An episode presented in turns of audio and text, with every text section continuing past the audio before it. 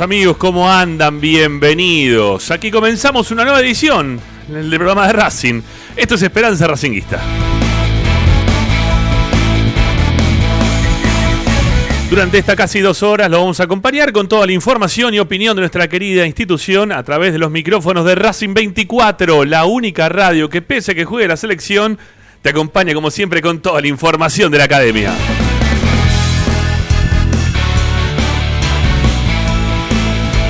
La vía de comunicación para que el hincha de Racing pueda participar junto a nosotros es el 11 32 32 22 66. 11 32 32 22 66. Mensajes únicamente de audio a nuestro WhatsApp. Y si no, también nos pueden escribir a nuestra cuenta de Twitter o de Instagram, arroba Racing. No importa dónde estés y en qué lugar del planeta estés ubicado en este momento, desde cualquier parte con la aplicación, bajando la aplicación, una simple aplicación, muy pero aparte descargable porque es muy pero muy pequeña en cuanto a peso para tu celular, tablet o Smart TV. La descargas a, a cualquiera de esos tres lugares, buscas en los stores que tienen todas estas aplicaciones y ahí vas a encontrar entonces Racing 24 Radio Online. Y si no, como siempre te decimos, lo puedes hacer, nos puedes sintonizar desde nuestro sitio web, al cual permanentemente le subimos información. Estamos 24 horas conectados con ustedes, como siempre, a través de www.esperanzaracinguista.com. Hoy en Esperanza Racinguista. Y hoy en Esperanza Racinguista, mientras que vamos desandando lo que es el camino de la selección argentina en Bolivia, te vamos a estar contando lo que más te interesa de Racing, obviamente. Si no, ¿para qué vas a estar del otro lado? Para ver la selección, estarías seguramente delante de la pantalla. Quizá estás, pero tenés el volumen bajito y escuchás las novedades de Racing como siempre. Bueno, vamos a hablar desde el sábado hasta acá, porque ayer nos tomamos un pequeño descanso, eh, tuvimos fin de semana largo y vamos a estar hablando desde el sábado para acá, porque el sábado por la mañana tuvimos partido amistoso y ha dejado varias cosas, eh, lo que hemos podido saber, no ver, pero sí saber, sí poder enterarnos después de lo que fue el encuentro de Racing frente a Barraca Central. Lo que pasó en los dos partidos, en un rato lo estamos desarrollando junto con Licha Santangelo y también con Ricardo Zanoli. Pero atención, porque en el día de ayer, boom, bomba, total, en la vida de Racing. Se fue uno de los jugadores que sin lugar a dudas era de uno de los preferidos eh, de, de los últimos tiempos por la gente y también desde el lado de la dirigencia para ser vendido. Bueno, Matías Aracho finalmente va a ser jugador del Atlético Mineiro, se va a jugar con San Paoli. No lo tenemos más, pero ha dejado un dinero importante. Esa es la consigna para el día de hoy. ¿Qué opinión te merece la venta de Matías Aracho? ¿Está bien? ¿Está mal? ¿Es mucho? ¿Es poco? ¿Era el momento? ¿No era el momento? Eh, ¿Te da igual? Bueno, cualquiera de, la, de, las opiniones que pueda llegar a tener son bien recibidas al 11 32 32 22 66. Señoras y señores, soy Ramiro Gregorio, está Agustín Machi asistiendo a la producción. Vamos a escuchar también al presidente de Racing, Víctor Blanco, que habló en su programa preferido, eh, en la voz oficial del programa de Benedetto, que obviamente para no variar, hoy también le chupó bien, pero bien chupada las medias. Vamos a escucharlo, lo que estuvo hablando entonces Víctor Blanco con eh, nuestros colegas de eh, ¿Cómo te va? Bueno, eh, amigos, esto es Esperanza Racinguista y como siempre los acompañamos en este programa que ya tiene 25 años en el aire y que no se come ninguna. Hasta las 8 estamos. Vamos.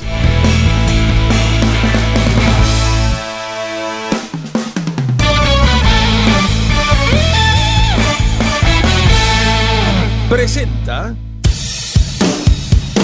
Bayro 2000 Fábrica de autopartes y soportes de motor para camiones y colectivos. Líneas Mercedes-Benz o Escaña. Una empresa argentina y racinguista. www.pairo2000.com Esperanza Racinguista.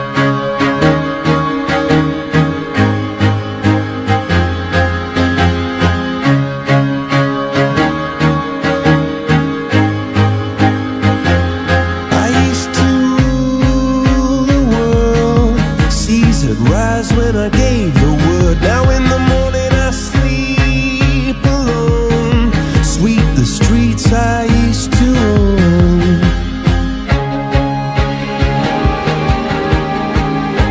Radio Time Radio 24.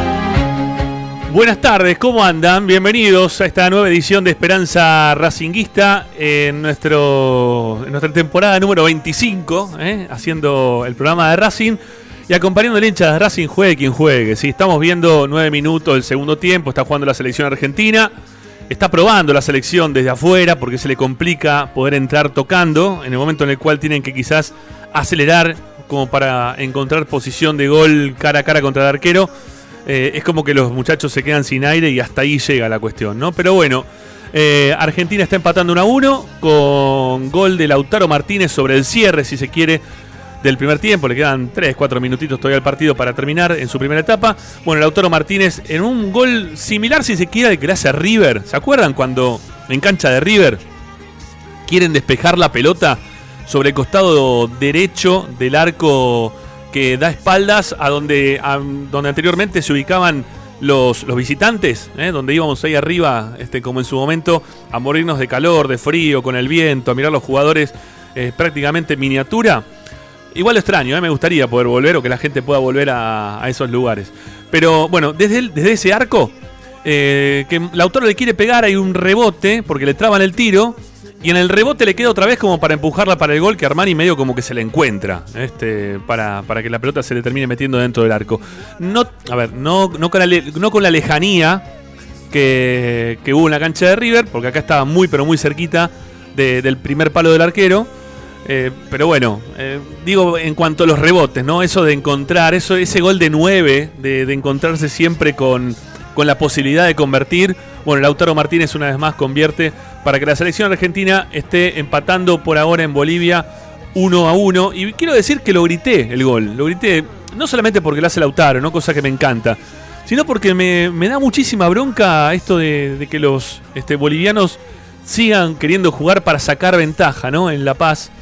Eh, porque hay una manera que reza ahí detrás de la popular o en el sitio detrás del arco donde está ahora Armani este, somos de acá y jugamos en la altura, jugamos de donde somos, una cosa así. Eh, tienen un montón de lugares que también hacen al llano. Bolivia no es únicamente la altura, pero sin embargo lo hacen porque saben que sacan ventaja. Eh, no, no es porque sean de ahí. Bolivia tiene un montón de, lugares con, con muchísima menos altura o incluso sin, como para que se puedan jugar los partidos sin sacar la ventaja física que, que tiene en este momento como para, como para poder hacer un partido más o menos igual. Acá en, la, en el llano, eh, en la cancha de, Racing, de Boca, de River, donde se juega el partido, eh, Argentina le saca cinco goles a este equipo porque son horribles. Porque eh, Bolivia futbolísticamente, a diferencia de prácticamente todo el resto del continente, no, no ha crecido prácticamente futbolísticamente. Lo único que tienen es esto, sacar ventaja por la altura y nada más que eso. Bueno, Presentemos a los compañeros de la mesa en el día de hoy. Señor Lisandro Santangelo, señor Ricardo Zanelli, ¿cómo les va muchachos en ese orden? ¿Cómo andan? ¿Todo bien? ¿Cómo andan? Muy buenas tardes. Muy buenas tardes. Sí, sí Ramal, lo que marcás es correcto. Eh, todos nos, nos, acordamos de aquel gol de Lautaro. Y además te marco también que la jugada inicia de un pase de Paul, que elige jugar rápido el tiro libre y, bueno, después Palacios obviamente acelera el jugador de River. Sí. Pero la jugada nace en el Tita y termina en el predio Tita también. Muy bien, muy bien. Bueno, a Zanoli recién le cerré el micrófono porque se le suman todos los pasos de todos los autos detrás de él, de la avenida Rivadavia, cerquita de donde vive él, o sobre la avenida Rivadavia donde vive él.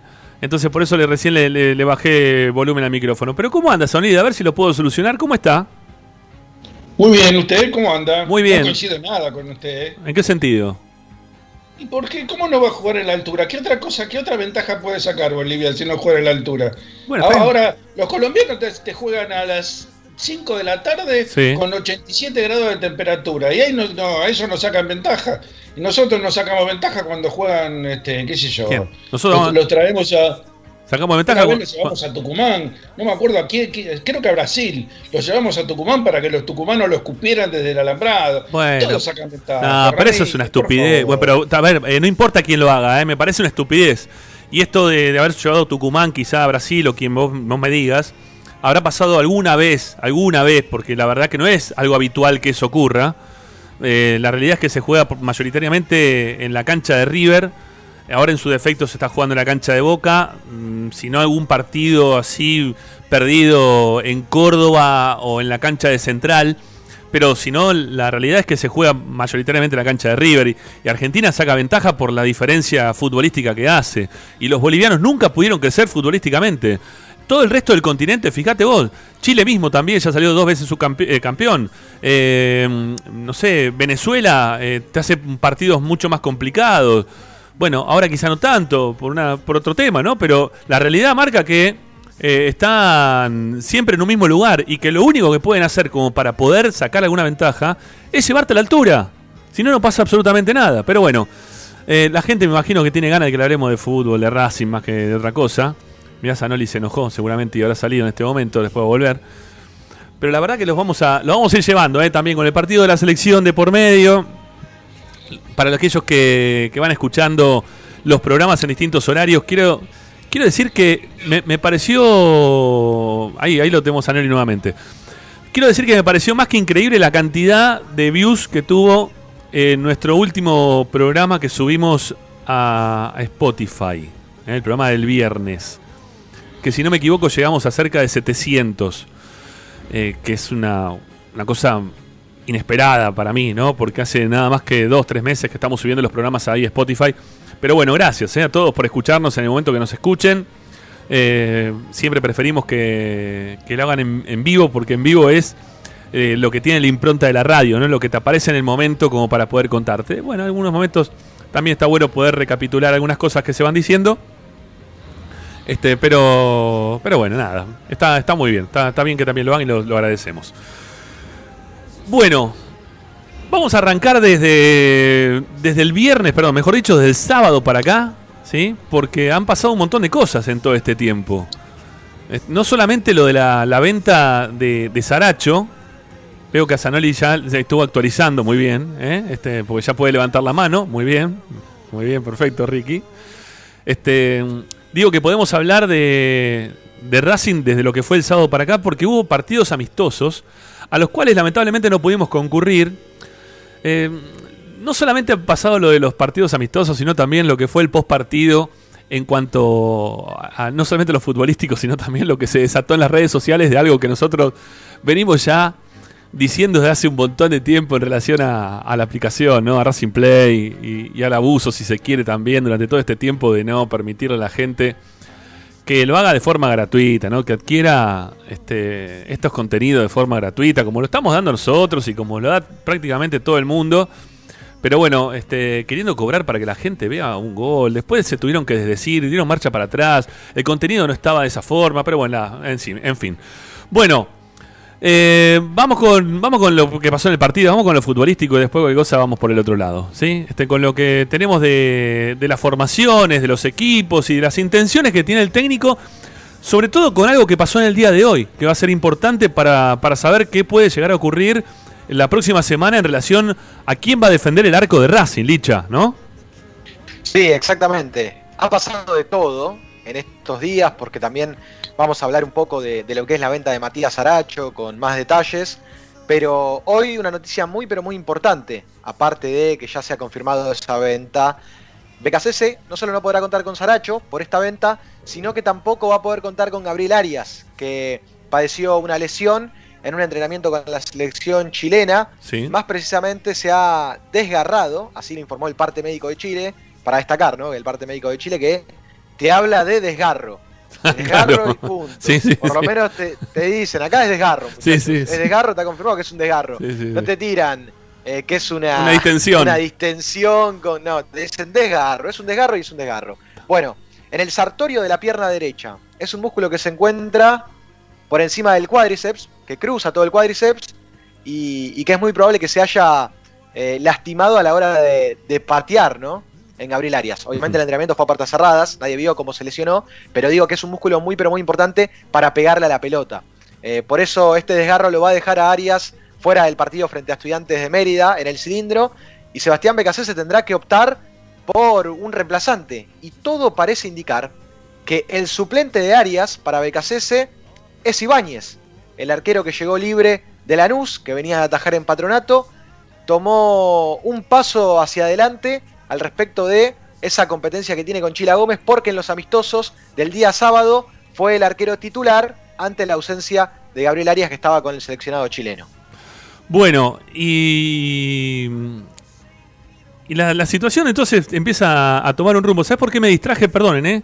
Me distraje porque tenemos dentro de los oyentes en el día de hoy, tenemos gente que está escuchando desde Bolivia, están en La Paz, escuchando el programa.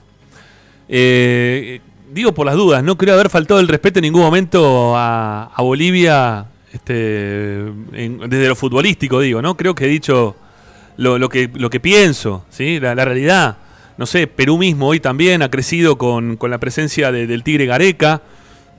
Eh, Ecuador mismo también, en algún momento me parece que ha sacado jugadores que, que le está yendo mucho mejor que los jugadores bolivianos que están hoy en Europa.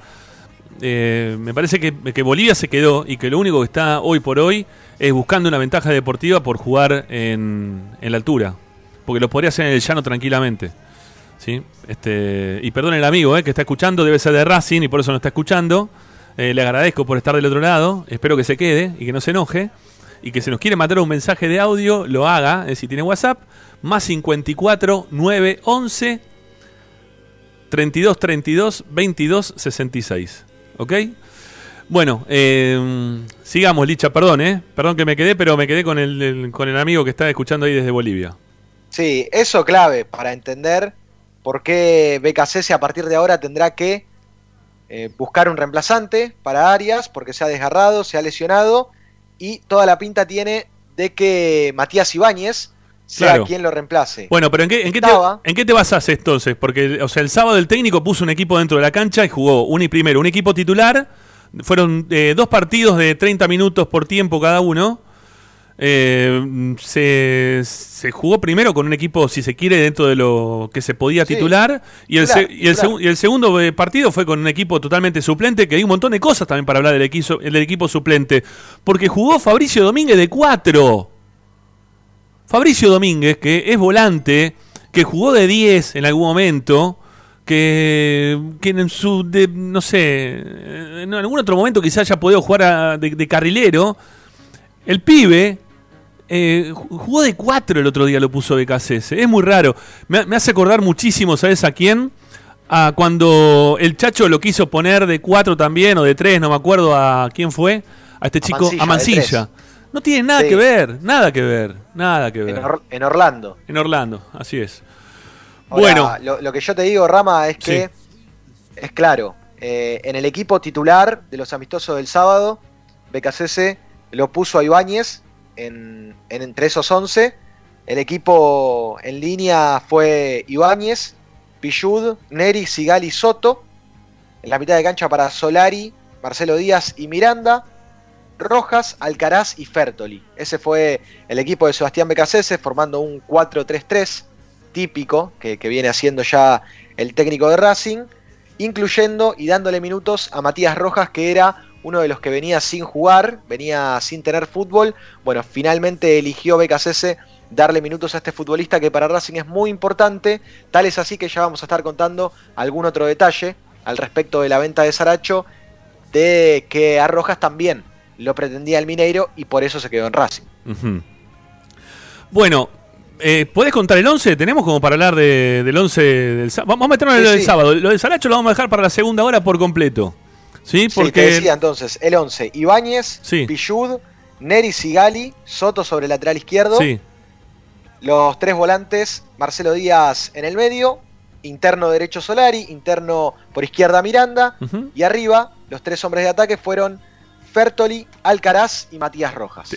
O sea, Racing tuvo que jugar lamentablemente sin delanteros por las lesiones de, todos los delanteros, ¿no? Este, Alcaraz fue el 9 de Racing el otro día en el primer equipo, eh, o en el primer equipo que presenta a Racing para jugar contra Barraca Central. Y en el segundo equipo de delantero, ¿quién, quién quedó? A ver, vamos, repasemos oh, también si, si, te parece la segunda, la segunda alineación. Bueno, el segundo equipo fue Conchila Gómez, ya como suplente suplente. Fabricio Domínguez de lateral derecho, como bien comentabas. Mauricio Martínez y Lucas Orban fueron los centrales. Mena jugó sobre el lateral izquierdo. Y acá hubo minutos para Patricio Tanda, este chico que, ha jugado mucho con la reserva. Juega bien. Evelio, Evelio Cardoso, Tiago Varega, fueron esos los tres chicos que jugaron en el medio.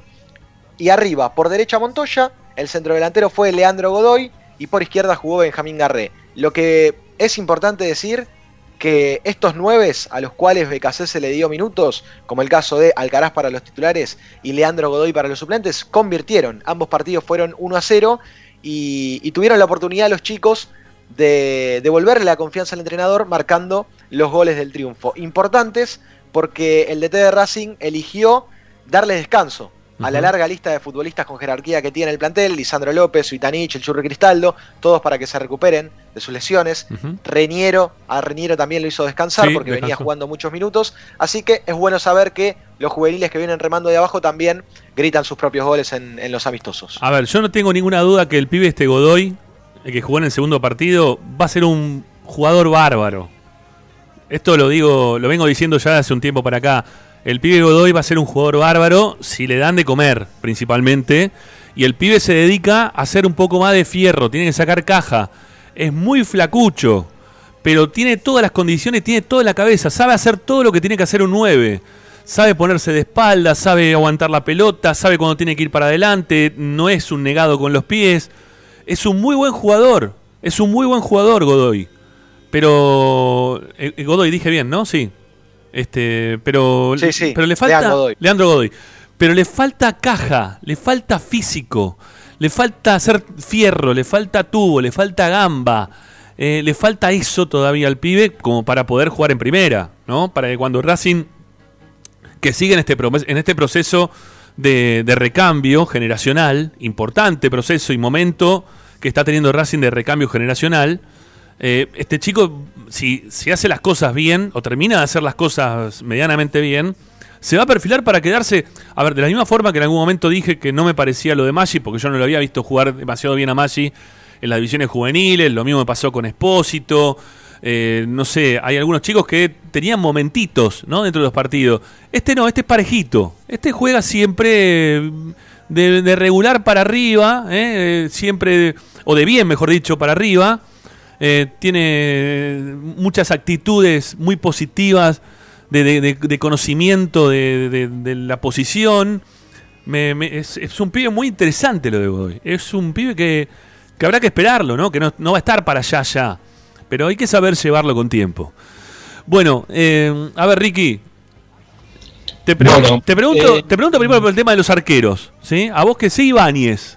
Porque ya estamos definiendo, ¿no? El técnico empieza a tomarse una determinación que Ibáñez sea el suplente, ¿es, lo que esperabas? ¿Es lo que, te, parece que está bien o, No, no, yo creo, yo creo que el puesto era de Chila Gómez, sí o sí, eh, me parece que lo tiene recontra harto merecido. Eh, bueno, si después no rendía, le tocaba a Ibáñez, pero me parece que por derecho de, de admisión o de permanencia en el club, eh, me parece que el arco era de Chila Gómez. Sí, a ver, la, eh, cagada. Lo, tenía que ratificar, ¿no? Lo tenía que ratificar con sus actuaciones, pero en principio creo que el arco era de Chila Gómez. Ricky, la cagada es que no pudimos ver nada como para decir a ver si Ibáñez hizo las cosas bien o mal, o si Gómez el otro día estuvo mejor o peor, porque no podemos juzgar la, actividad de, los arqueros suplentes que hoy tiene Racing. Eh, Ramiro, yo lo juzgo por, por los antecedentes. Claro. lo vi montones de veces a Ibáñez y lo vi no tantas veces a Gómez, pero a Ibáñez lo tengo recontra conocido, o sea, sé cómo ataja Ibáñez. ¿eh? Ibáñez tiene, es el, típico arquero que tiene partidos espectaculares, que saca todo, y tiene partidos que lamentablemente se hace goles imposible, pero bueno, es, o sea, le pasa a la mayoría de los arqueros. Eh, lo, ideal es que te pase 90% de veces que seas extraordinario y 10% que, la, que, que falles. Este, con Ibáñez estamos un 50 y 50. esa, esa es la diferencia para que Ibáñez no sea un gran arquero, no se haya convertido en un excelente arquero, porque tuvo partido. Eh, preguntale a, Caruso Lombardi entonces. Este, fue el, el, promotor de que Caruso se fuera al descenso con, con Olimpo, porque se atajó todo ese día con, con Quilmes. Pero bueno, eh, es, es, así. Este, y, con respecto a, lo que decía del físico de Godoy, Vos sabés que lo, estaba viendo salir de la cancha a, a De Paul. El lomo que echó De Paul es impresionante. Impresionante. Impresionante la caja que tiene De Paul.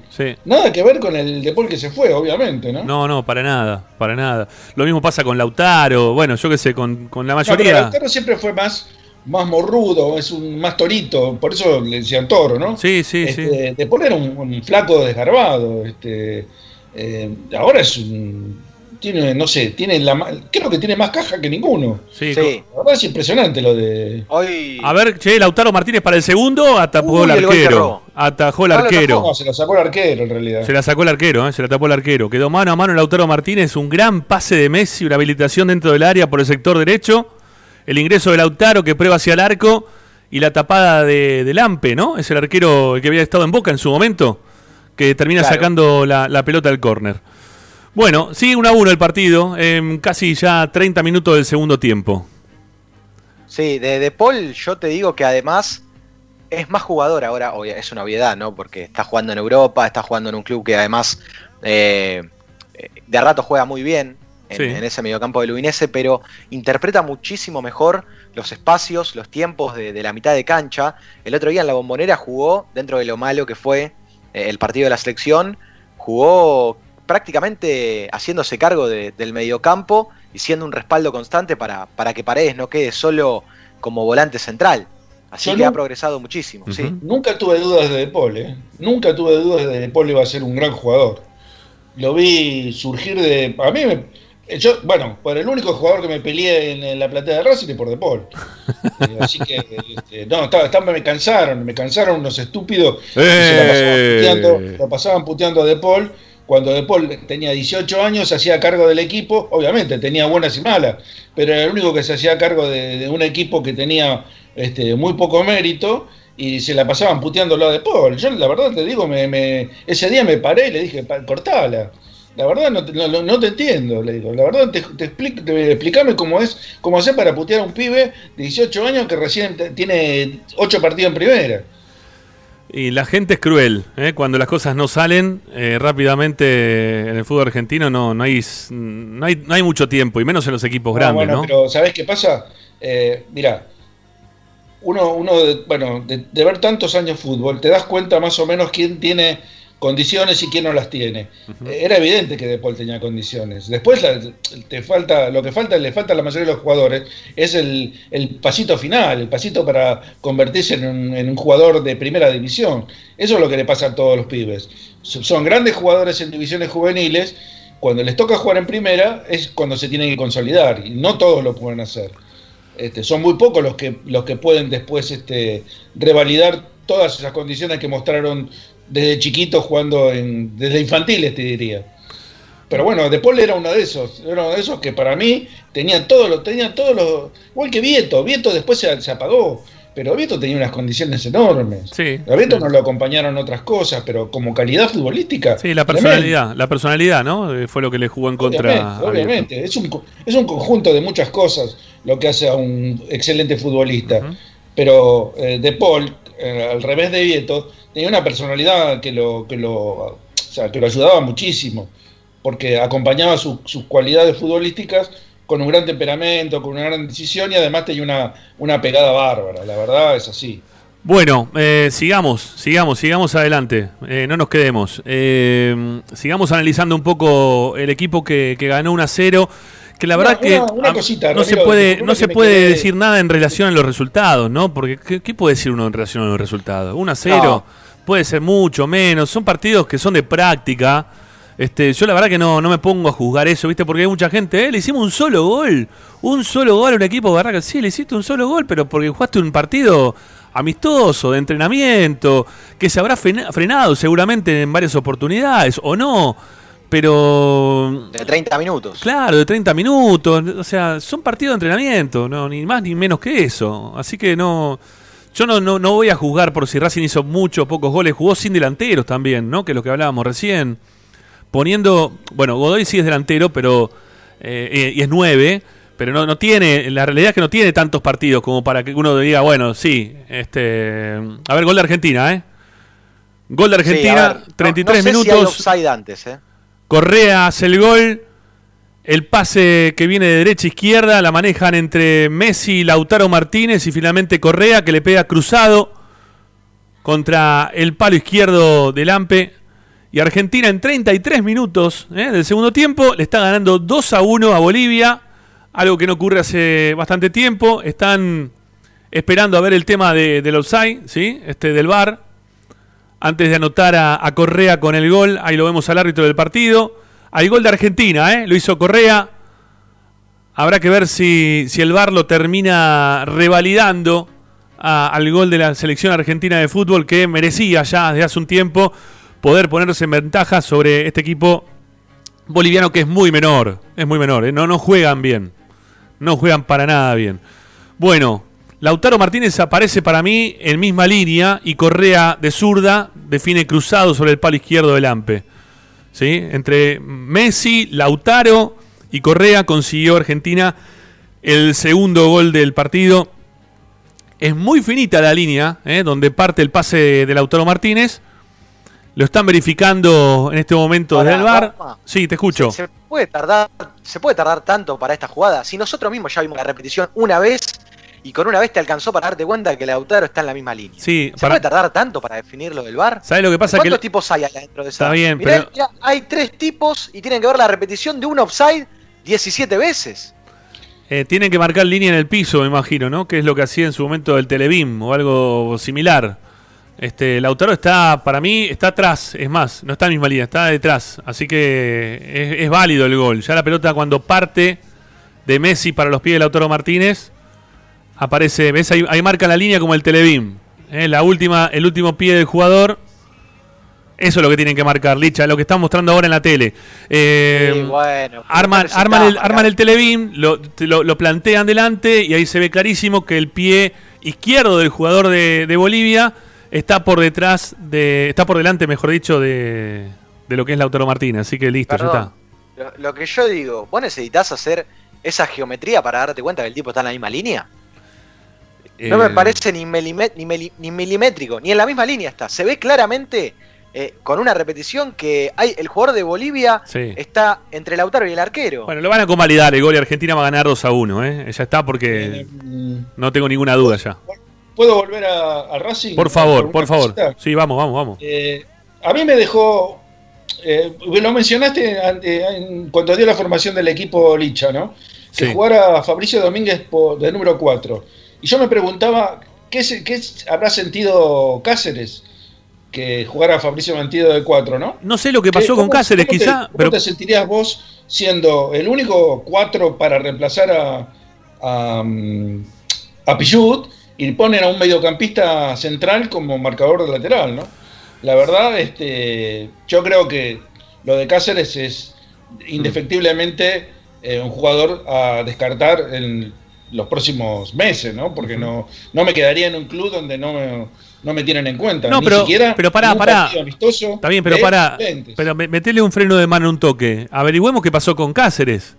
Eh, ¿Hay algo que pasó con Cáceres como para que no esté en ninguno de los dos partidos, Licha? ¿O, no, no. ¿O fue una decisión táctica? Claro, fue una decisión del entrenador de probar variantes, por lo que tengo entendido, porque Domínguez tampoco es lateral derecho natural, como, como estaba diciendo Ricky. Eh, a mí me parece que puede ser, prueba variantes. Puede ser, Licha, ¿puede ser que, que, Racing no haya jugado con línea de 4 el segundo partido? No, no, yo hablé con un integrante de ese equipo y me cantó que jugó con línea de 4 con el volante central que era Tanda, que se metía entre los centrales, tal como lo hace Marcelo Díaz, que las indicaciones fueron calcadas a las del equipo titular. Y me dijeron también, perdón, y te quería contar también que no solamente Cáceres, porque Becasés en algunas oportunidades también lo daba sobre el lateral derecho a Luque, como un juvenil con proyección de, de, jugar de cuatro. Y bueno, lo probó a Fabricio Domínguez. A mí lo que me parece es que el entrenador, así como tampoco le garantiza la titularidad a, al salvo algún alguna excepción, como el caso que dijo el otro día, Lisandro al 100% es titular, salvo eso, eh, como no le garantiza titularidad a los que juegan eh, mayor cantidad de tiempo en Racing, tampoco se la garantiza a, los chicos que están remando de abajo. Eh, no hay reemplazantes naturales, digamos, no hay nombres por sobre otros, sino creo que confía mucho en el día a día de lo que sucede y en cómo van progresando los juveniles. Yo creo que Becasese se llevó una gran impresión de Fabricio Domínguez, por algo también lo puso en el partido que Racing juega en Montevideo, porque Fabricio ingresó y, la verdad no era ni tenido en cuenta hasta el año pasado porque se había ido a préstamo en Tigre y como lo vio bien ahora lo quiso probar de lateral derecho. Bueno. Eh, una, cosa que no sé si la escuché o me la dijeron, es que BKC lo tiene muy en cuenta, pero muy en cuenta, a Agustín Rojas, que dice, según BKC, ¿eh? que es el reemplazante natural de eh, Saracho que va a ser el reemplazante natural de Saracho. Bueno, para mí no tiene mucho que ver con Saracho Rojas, salvo que, cambie eh, su, su, forma de sentir el juego. O sea, no tiene, para mí no tiene mucho que ver con Saracho. No es un pibe que te va a correr hasta debajo de la cama eh, si vos te llevas la pelota. El pibe tiene otra, otra ductilidad con los pies, es mucho más jugador que Saracho en cuanto a la precisión que puede llegar a tener con los pies. Y es más, yo no te diría que es el preferido de, de sino que es el preferido de Milito. Este, este, este jugador más precisamente, ¿sí? Eh, perdón, Rojas es de apellido, eh, de perdón, el nombre, eh, Agustín. Agustín. Agustín. Este chico Agustín Rojas ya lo tenía Milito entre ceja y ceja. Le, gustaba muchísimo también en su momento a, a Miguel Gomis. Si, si, es que termina jugando en algún momento en primera, yo se la voy a dar toda, pero toda entera, a Milito, esta, porque lo vio él.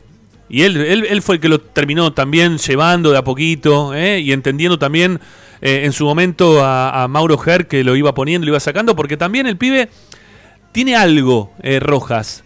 Para mí juega mejor que Belio Cardoso, pero que se entienda, no por la habilidad. A mí cuando me dicen, ¿quién jugaba mejor para vos? Eh, Moreno o Rubén Paz? ¿Son los dos buenos? Puede ser. ¿Uno mejor que otro? Sí, obvio. Rubén Paz es mucho mejor. Gio Moreno era más malabarista. Bueno, quizá eso tiene Velo Cardoso, que no, no tiene mucho de, la, de la, cancha en la cabeza. Este pibe Roja tiene otra, otra posición, otra, otra, otra visión de juego. Juega otra cosa. Para mí no tiene nada que ver con Saracho. Si lo están queriendo comparar con Saracho es porque nunca lo fueron a ver.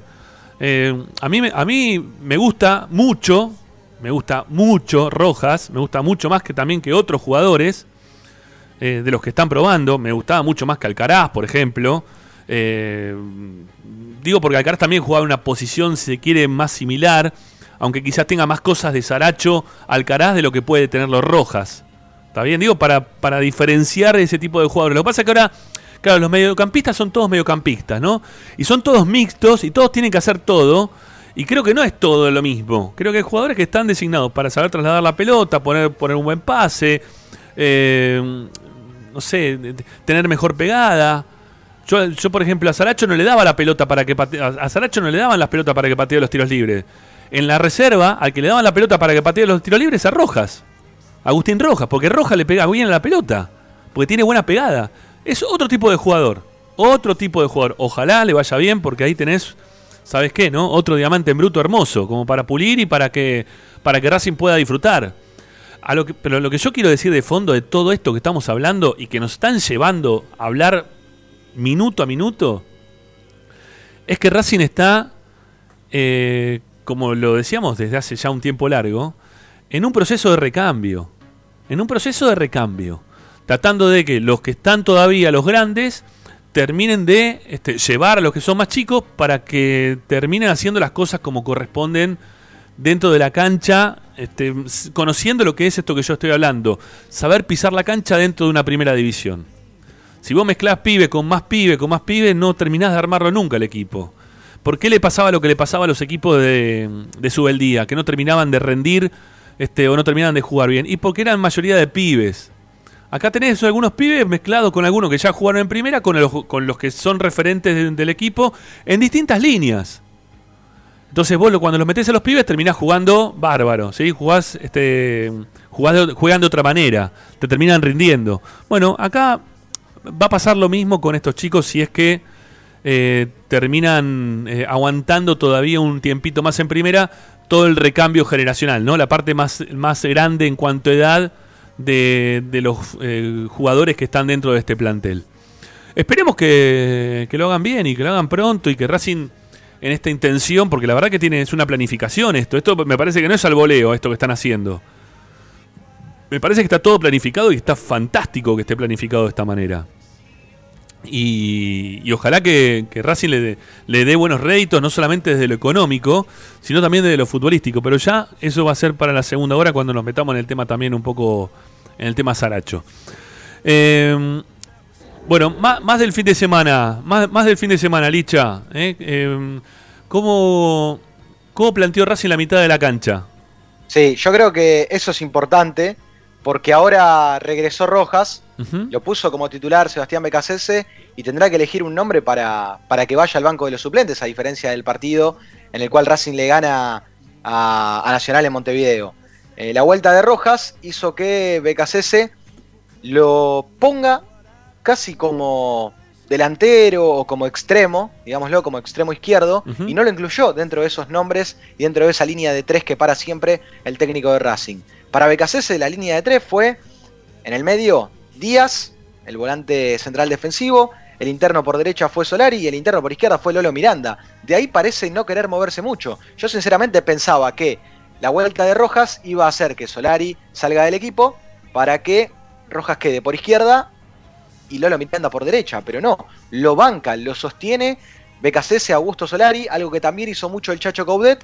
Los entrenadores ven el esfuerzo y el día a día de Augusto Solari y aparentemente por eso eh, le tienen tanta confianza. Está bien, a ver, pero. En medio de Solari Miranda Rojas. Y en el Chelo Díaz unos metros más atrás, ¿no? Sí, en ese 4-1-4-1, si se quiere, es verdad. ¿no? Que puede jugar en, por momentos Racing. Bueno, a ver, eh, por izquierda, si es, si es 4-1-4-1, eh, el que estaría más recostado sobre la izquierda no es Miranda, sino que es eh, Rojas, ¿no? Rojas, sí. Y, claro. y Rojas que, también después en el segundo tiempo salió de la cancha para que ingrese quién. Sí, entraron Mena y Saracho. Mena, ah, bueno, ahí está. eso quería, ahí está, eso, eso, gracias. Por el Chelo Díaz y Rojas. Gracias. Bueno, Mena empieza a, a pintar dentro del esquema de BKCS para jugar más de volante que para jugar de marcador de punta izquierdo. Y Soto le está ganando, si se quiere, la pulseada, o la intención que tiene el técnico de, que Soto juegue quizás más pensando en el arco rival que en la marca, le sirve mucho más que esté Soto de arranque que esté Mena. Y cuando entra Mena, ya lo hizo también esto eh, cuando jugamos contra Alianza Lima, en Perú. Mena entra para jugar por izquierda, para desbordar, para llegar hasta el final y tirar centros. Eh, para hacer también lo que hace cuando juega de tres, pero, pero en este caso lo está haciendo jugar más de Rojas o de un Rojas que sea más extremo por el sector izquierdo que otra cosa.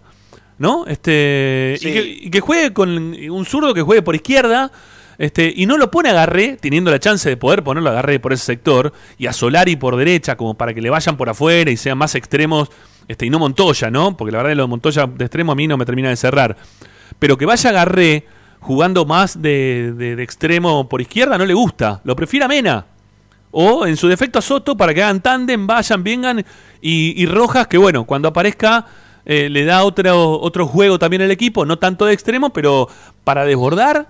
Hoy el técnico estamos viendo que lo está prefiriendo a, a Mena para jugar en esa posición. Sí, a mí me parece que es algo que ha probado el entrenador y trata de colocarle a Soto alguien por delante para cerrar los partidos. Sí. Eh, creo que es un doble tres, digámoslo. Eh, te para a Soto como lateral izquierdo y por delante a Mena para que vaya hasta el fondo y haga una ida y vuelta para también resguardarlo a Alexis. No sé, Ricky, cómo lo viste vos, cómo lo crees. Yo, yo tengo la sensación de que. Es una sensación, ¿eh? Que um, a, a BKC Garré no le gusta tanto. No es un jugador eh, que se vuelve loco por Garré, BKC.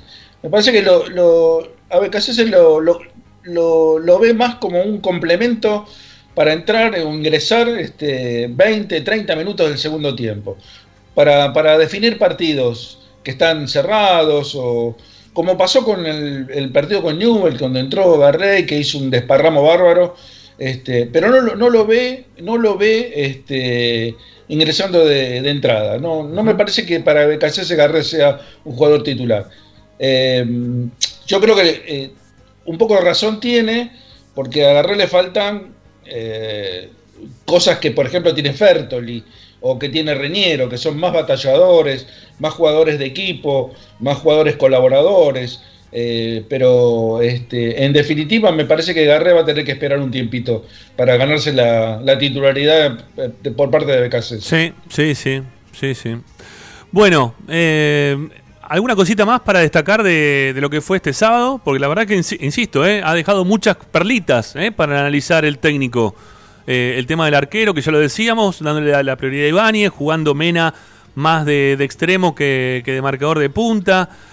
La insistencia en ponerlo a Solari, lo que decía recién Ricky de que Garré va a tener que luchar quizás por un puesto como para poder ser titular porque no es el preferido del técnico, insistiendo con Miranda para que juegue como, como ayuda, eh, como, como rueda de auxilio de, aquel que vaya siempre por el costado izquierdo en ataque, ¿no? Em, empieza, empieza a tomar el técnico ya este, a delinear quizás ese equipo que estamos todos buscando, que, se diga, ¿no? Esto es un, once ideal, que, un once de nombres, ¿no? Que, que, sean los mismos o los que vayan delineándose como los titulares. Eh, de a poquito el técnico va, va tirando algunas pistas en los partidos que se van haciendo, no solamente jugando por los puntos, sino también en los amistosos. Lichita, querido, ¿queda alguna cosita más? Como, estaba Ricky ahí con la mano levantada. Ah, perdón. lo último. Quedó, Sí. Quedó, había quedado de antes, está bien, no hay ah, problema. está bien. Lo, lo, que digo, lo que aporto para cerrar, y ya cerramos el capítulo de, del sábado, es que de los goles, fueron todos, ambos, los dos con jugada colectiva. Perdón, perdón. No, ¿Se, no, quiso, quiso sacar la manito y se, se fue de, de, la llamada. Ahí vuelve, ahí vuelve, ahí vuelve Ricky. Ya lo, ya lo tenemos de vuelta. Los goles, lo bueno de los goles es que ambos fueron tras jugadas colectivas, jugadas muy parecidas, en las cuales Racing, eh, por lo que se vio en esas dos jugadas, pareció que en los dos amistosos fue el protagonista, el que llevó adelante la pelota, el que ejerció la posesión por sobre el otro equipo y que ambos delanteros, tanto Alcaraz como Godoy, aparecieron para hacer goles de goleador, adentro del área, agarrando finalizaciones de jugadas o, algún rebote que quedó por ahí. Eh, eso aportar para cerrar. Y te sumo uno más a la lista de los futbolistas que se decidió cuidar, y es el caso de Lorenzo Melgarejo. Melgarejo tampoco participó ni en el primer amistoso ni en el segundo. Decidió BKC darle descanso porque había participado ya en encuentros por los puntos y además venía de, ese, de esa transferencia, de, ese viaje, en realidad quedó libre, ¿no? Pero tuvo ese parate en el medio que también lo, pudo perjudicar en algún momento, por eso decidió darle descanso. Bueno, eh, eso es lo que pasó el sábado. Ese es el desglose de lo que pasó el sábado, amigos. ¿eh? Este, para que lo tengamos en cuenta para lo que se viene, que, que son los próximos partidos de Copa Libertadores y también que, va a tener también fecha de, de sorteo, ¿no? Ya está puesta la fecha para, el sorteo de, los partidos de, octavos de final. O sea, se va a jugar en principio el partido contra Estudiantes de Mérida y si no me equivoco ya al día siguiente o a los dos días se hace el sorteo para los octavos de final, ¿no, Licha? Sí, es el 23, el 23 de octubre. Sí, Ricky, sí, el 23 de octubre a las 12 horas argentinas el sorteo para octavos de final. ¿Del mediodía? 12 horas, dice, sí. Bueno. Horario argentino, 12 horas. Bueno, está bien. Lo vamos a hacer acá por Racing 24. Seguramente van a tener la chance todos de, poder escuchar el sorteo de, octavos de final. Lo vamos a hacer en vivo por la radio de Racing. Seguramente lo vamos a sumar a, quien viene de, estar haciendo su programa, eh, que va a ser seguramente Ariela Chita Ludueña. Nos vamos a quedar para, para hacer el sorteo en vivo aquí por Racing 24.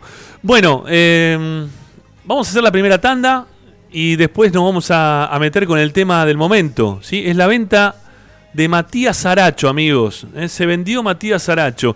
En un ratito, es más, es la consigna para el día de hoy, ¿eh? de la cual vamos a opinar, de la cual queremos escucharlos.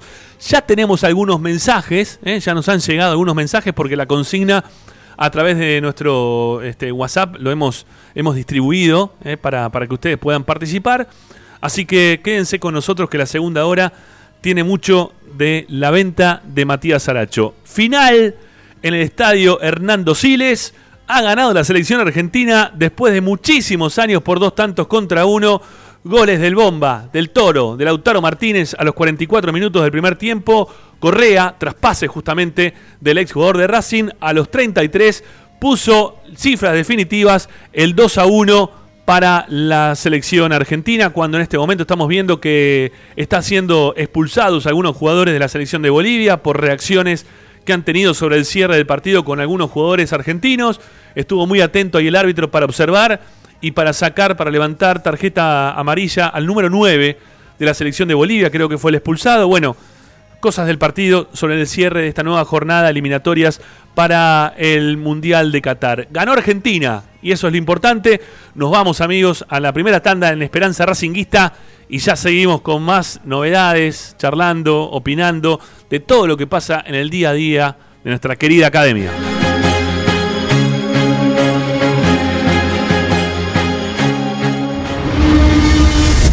A Racing lo seguimos a todas partes, incluso al espacio publicitario. En el Colegio Limerick, nuestra misión es formar personas íntegras en valores y conocimientos para ejercer la libertad con responsabilidad. Colegio Limerick, un lugar para crecer. Francisco Bilbao 2447 Capital. Teléfono 4612-3833 colegiolimeric.edu.ar.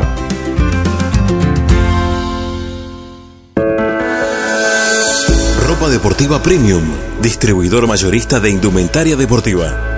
Hace tu pedido al 11 38 85 15 58 o ingresando en nuestra tienda online www.ropadeportivapremium.com.ar.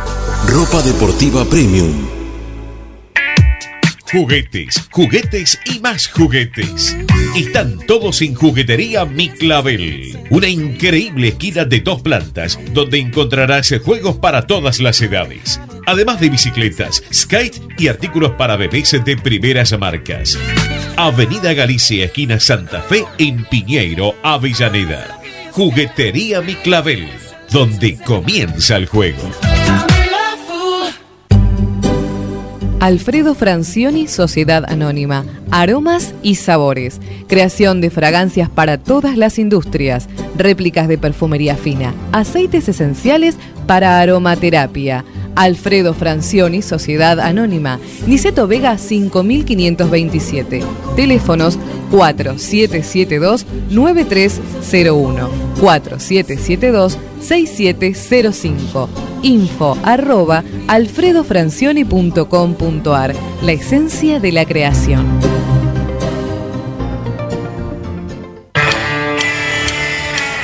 Parrilla 83, una parrilla racinguista. Los mejores en precio y calidad. Avenida Díaz Vélez, esquina Pringles, en Almagro. Delivery sin cargo al 4982-1712. www.parrilla83.com.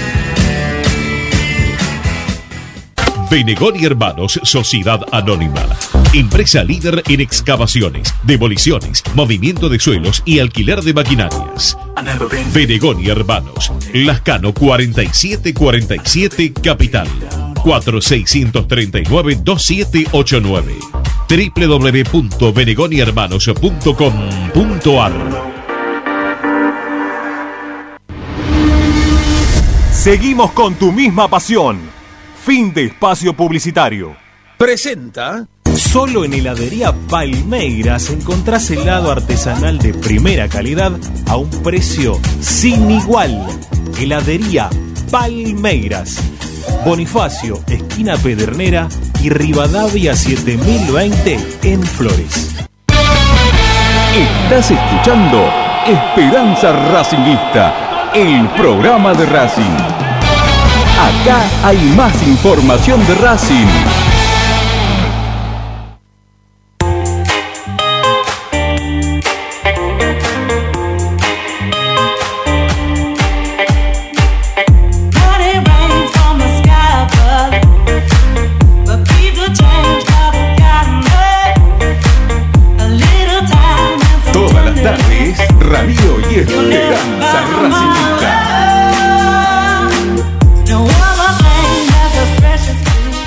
Bueno, teniendo en cuenta que en el día de ayer no estuvimos al aire, ¿sí? hemos repetido eh, el informe que hicimos de, de y su primer paso vistiendo el buzo de técnico de Racing. Digo primer paso porque seguramente en algún momento este, pueda volver.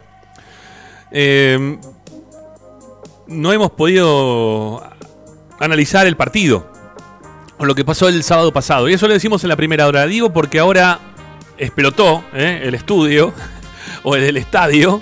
Eh, están viniendo todos para acá. Para aquellos que se perdieron el programa, sepan que están siempre todas las repeticiones de todos los programas de, Esperanza Racinguista.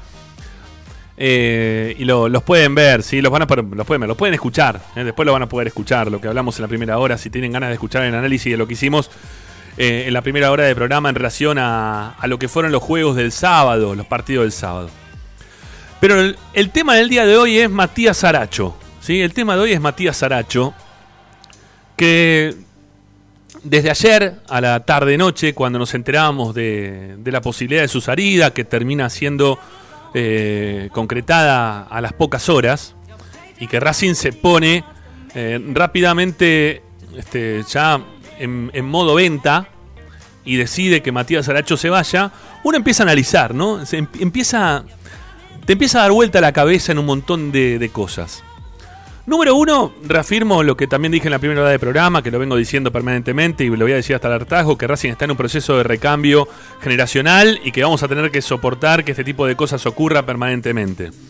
Que Racing es un equipo vendedor, ¿sí? Últimamente vende Racing sus jugadores. Eh, desde la época de Rodolfo Molina en adelante, Racing viene vendiendo y vendiendo sus jugadores. Eh, digo, durante Molina, durante Cogorno y durante Blanco. Los vende, los tiene más o menos los puede ubicar y los vende. ¿eh? Viene pasando desde Suculini hasta hoy con Saracho. No tiene mucho prurito para ver si se quedan, no se quedan, de aguantar los jugadores. Por más que en algunos, en algunos, casos, perdón, como pasó por ejemplo con Lautaro Martínez, que se quería quedar a jugar la Copa Libertadores, terminar de jugar la Copa Libertadores. Racing no, Racing les dice, no, está, mirá, listo, está bien, andá, ya es tu momento, a Racing necesita, supuestamente debe necesitar el dinero, o ve que es un buen negocio para, el momento, de cualquiera de los jugadores, digo, no estoy especificando en Saracho, ¿eh? Y los termina largando, y los deja ir. Y Racing los disfruta mm, eh, a cuentagota, ¿no? Como que, que todos los que se van termina siendo un poquito poco eh, todo lo que pudimos ver de ellos. O sea, lo que vemos es que empiezan tienen ese salto de todos los pibes que van para arriba con todo y que juegan bárbaro. Bajan abruptamente, encuentran una meseta en la cual se, se, empiezan a instalar, pero una, una, meseta que también los lleva, eh, o sea, que tienen cierta cuesta, no, no en pendiente, sino hacia arriba, y que, que, uno ve que pueden ir transitando mejores momentos de lo futbolístico y mejores momentos también que le pueden llegar a dar al equipo, pero Racing no arriesga. Racing no lo arriesga eso. O por lo menos los dirigentes últimos que tuvimos no arriesgaron nunca. No se los quedaron nunca.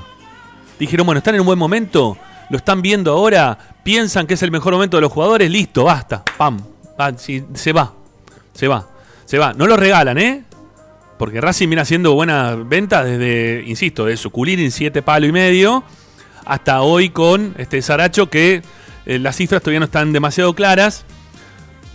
Bueno, con Blanco últimamente las, cifras no terminan de estar nunca demasiado claras, por más que nos informen algo.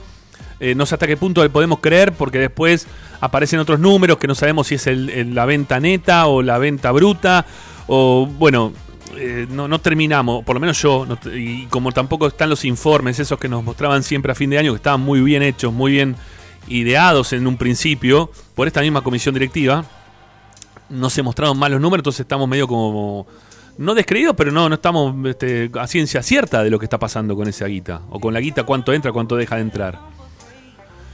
Entonces, eh, de alguna forma u otra, Racing no espera a que den o ese salto para arriba o ese salto para abajo. En algunos casos salió bien, como por ejemplo el caso de, vamos a hacer un nombre, ¿sí? El de Valentín Viola. Valentín Viola pintaba para mucho más. Pero de repente fue hasta Europa y no le fue tan bien. Y después volvió y hoy está jugando, si no me equivoco, en Nueva Chicago, o estaba jugando en Chicago hasta hace muy poquito tiempo. Y no, no, no terminó de, seguir en esa levantada permanente que, que, tenía Valentín, que se veía que podía hacer. Y a Racing le fue bien con la venta de Viola en su momento. Lo vendió bien. Distinto, no sé, lo que pueda llegar a pasar hoy por hoy con Lautaro Martínez. Que todos sabíamos que Lautaro iba a dar un cachito más, ¿no? Que podía pintar para un poco más. Pero bueno, es una postura, de ver que cuando el, jugador joven empieza a pintar más o menos bien, si cuando, cuando entra en la meseta de estabilizarse dentro de lo que es bien y sabiendo que puede quizás dar un poquito más, no arriesga. No, no arriesga. Lo vende. Es una postura tomada, es algo que se viene dando de esta manera. No recuerdo jugadores que, se hayan aguantado un poco más de tiempo, un tiempo extra para ver qué pasaba. No me acuerdo. Y, y vinieron por Saracho, que era también lo que preveíamos, ¿no? Cuando hablábamos de, del mercado de pases que no estaba terminado, de los jugadores que se podían llegar a ir, cuando hacíamos aquel recuento en el cual mostrábamos que Racing tenía un montón de volantes en la mitad de la cancha, un montón de jugadores como para tirar al techo. Este, incluíamos a los juveniles, incluíamos a, al Pulpo González, bueno, incluíamos la vuelta también de, de, Solari, hasta la de Fabricio Domínguez, que el sábado terminó jugando de cuatro. Pero sin embargo, se empiezan a ir. Barbona también que se fue. O, se empiezan a ir o los empiezan a separar o no, los tienen, o no los tienen tan en cuenta o no terminan de jugar por lesión, coronavirus, etcétera, etcétera. Entonces se te empieza a achicar este, la, la brecha y la cantidad de jugadores que uno tiene. Está claro que desde la dirigencia vienen diciendo y aceptando, no todos, pero vienen aceptando, que Racing no es candidato.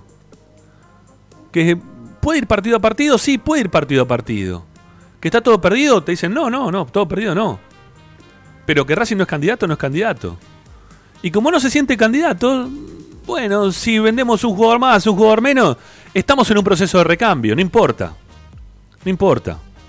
Estamos en un proceso de recambio, estamos en plena pandemia, está muy complicada la parte económica. Entonces, entendiendo desde esa situación, puede ser que esté bien lo que están haciendo. Pero pensándolo en función de lo futbolístico, que también ahí tengo una, situación de ambigüedad, ¿no? Esto que yo decía, de jugadores que están en una meseta y que pueden ir para arriba o para abajo. No sé en qué lugar estaba Saracho, porque la verdad que estaba bajando, pero de repente volvió a subir. Y cuando encaraba mano a mano, empezaba a hacer algunos goles más de los que cerraba como cerró en aquel partido contra River, en los mano a mano que tuvo contra Armani, que le significaron a Racing después quedarse afuera de la Copa Libertadores. Entonces no sé en qué posición ponerme en cuanto de Saracho crecido, Saracho en, pendiente, descendiente. No, no, no sé, no sé. No tengo una posición totalmente tomada. ¿Me hubiese gustado ver a Saracho un poco más dentro, de la cancha? Sí, creo que sí. Y creo también, como decía Rick en algún momento, que Saracho dentro de este equipo era titular. ¿Eh? Pese a cómo estaba jugando, lo que sea, Saracho le iba a dar otra cosa, que yo también coincido con él, ¿eh? en que eh, para los jugadores que Racing tenía en la mitad de la cancha te marca una diferencia, por lo que corre, por lo que mete, por lo que hace habitualmente Saracho, y de la presencia ese que mantenía permanentemente en el área rival, que lo está teniendo en otros chicos.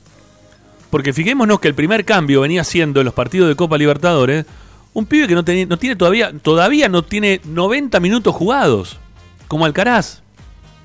En, primera división no tiene 90 minutos jugados. Pero lo ponían ahí. O por lo menos BKC se lo ponía en ese lugar. En el jugador que arrancaba desde un poquito más atrás para que corra y para que se meta en el área para buscar el, gol. Le pasó que lo encontró en el partido contra el, equipo de Mar, del Plata. Y, después mucho como que tuvo esas chances contra Nacional en cancha de Racing que fueron clarísimas. Clarísimas que no las pudo aprovechar. Entonces, lo están queriendo hacer jugar a, Carlitos Alcaraz en la posición de Saracho. Lo están queriendo insertar desde ese lugar en el equipo. Pero, ¿hasta qué punto Racing se está sacando un jugador importante para poder pelear la Copa Libertadores? ¿Hasta qué punto lo que decían los jugadores, esto de que no somos candidatos, va a tener, van a terminar teniendo razón? ¿no? O de, o de, bajarse anticipadamente van a empezar a tener razón con la ida de Saracho y con la ida quizás también de algunos otros jugadores y con la propuesta esta también de poner tantos pibes. ¿Hasta qué punto Racing es candidato o no es candidato? ¿Hasta qué punto está bien o no está bien la venta de Saracho hoy?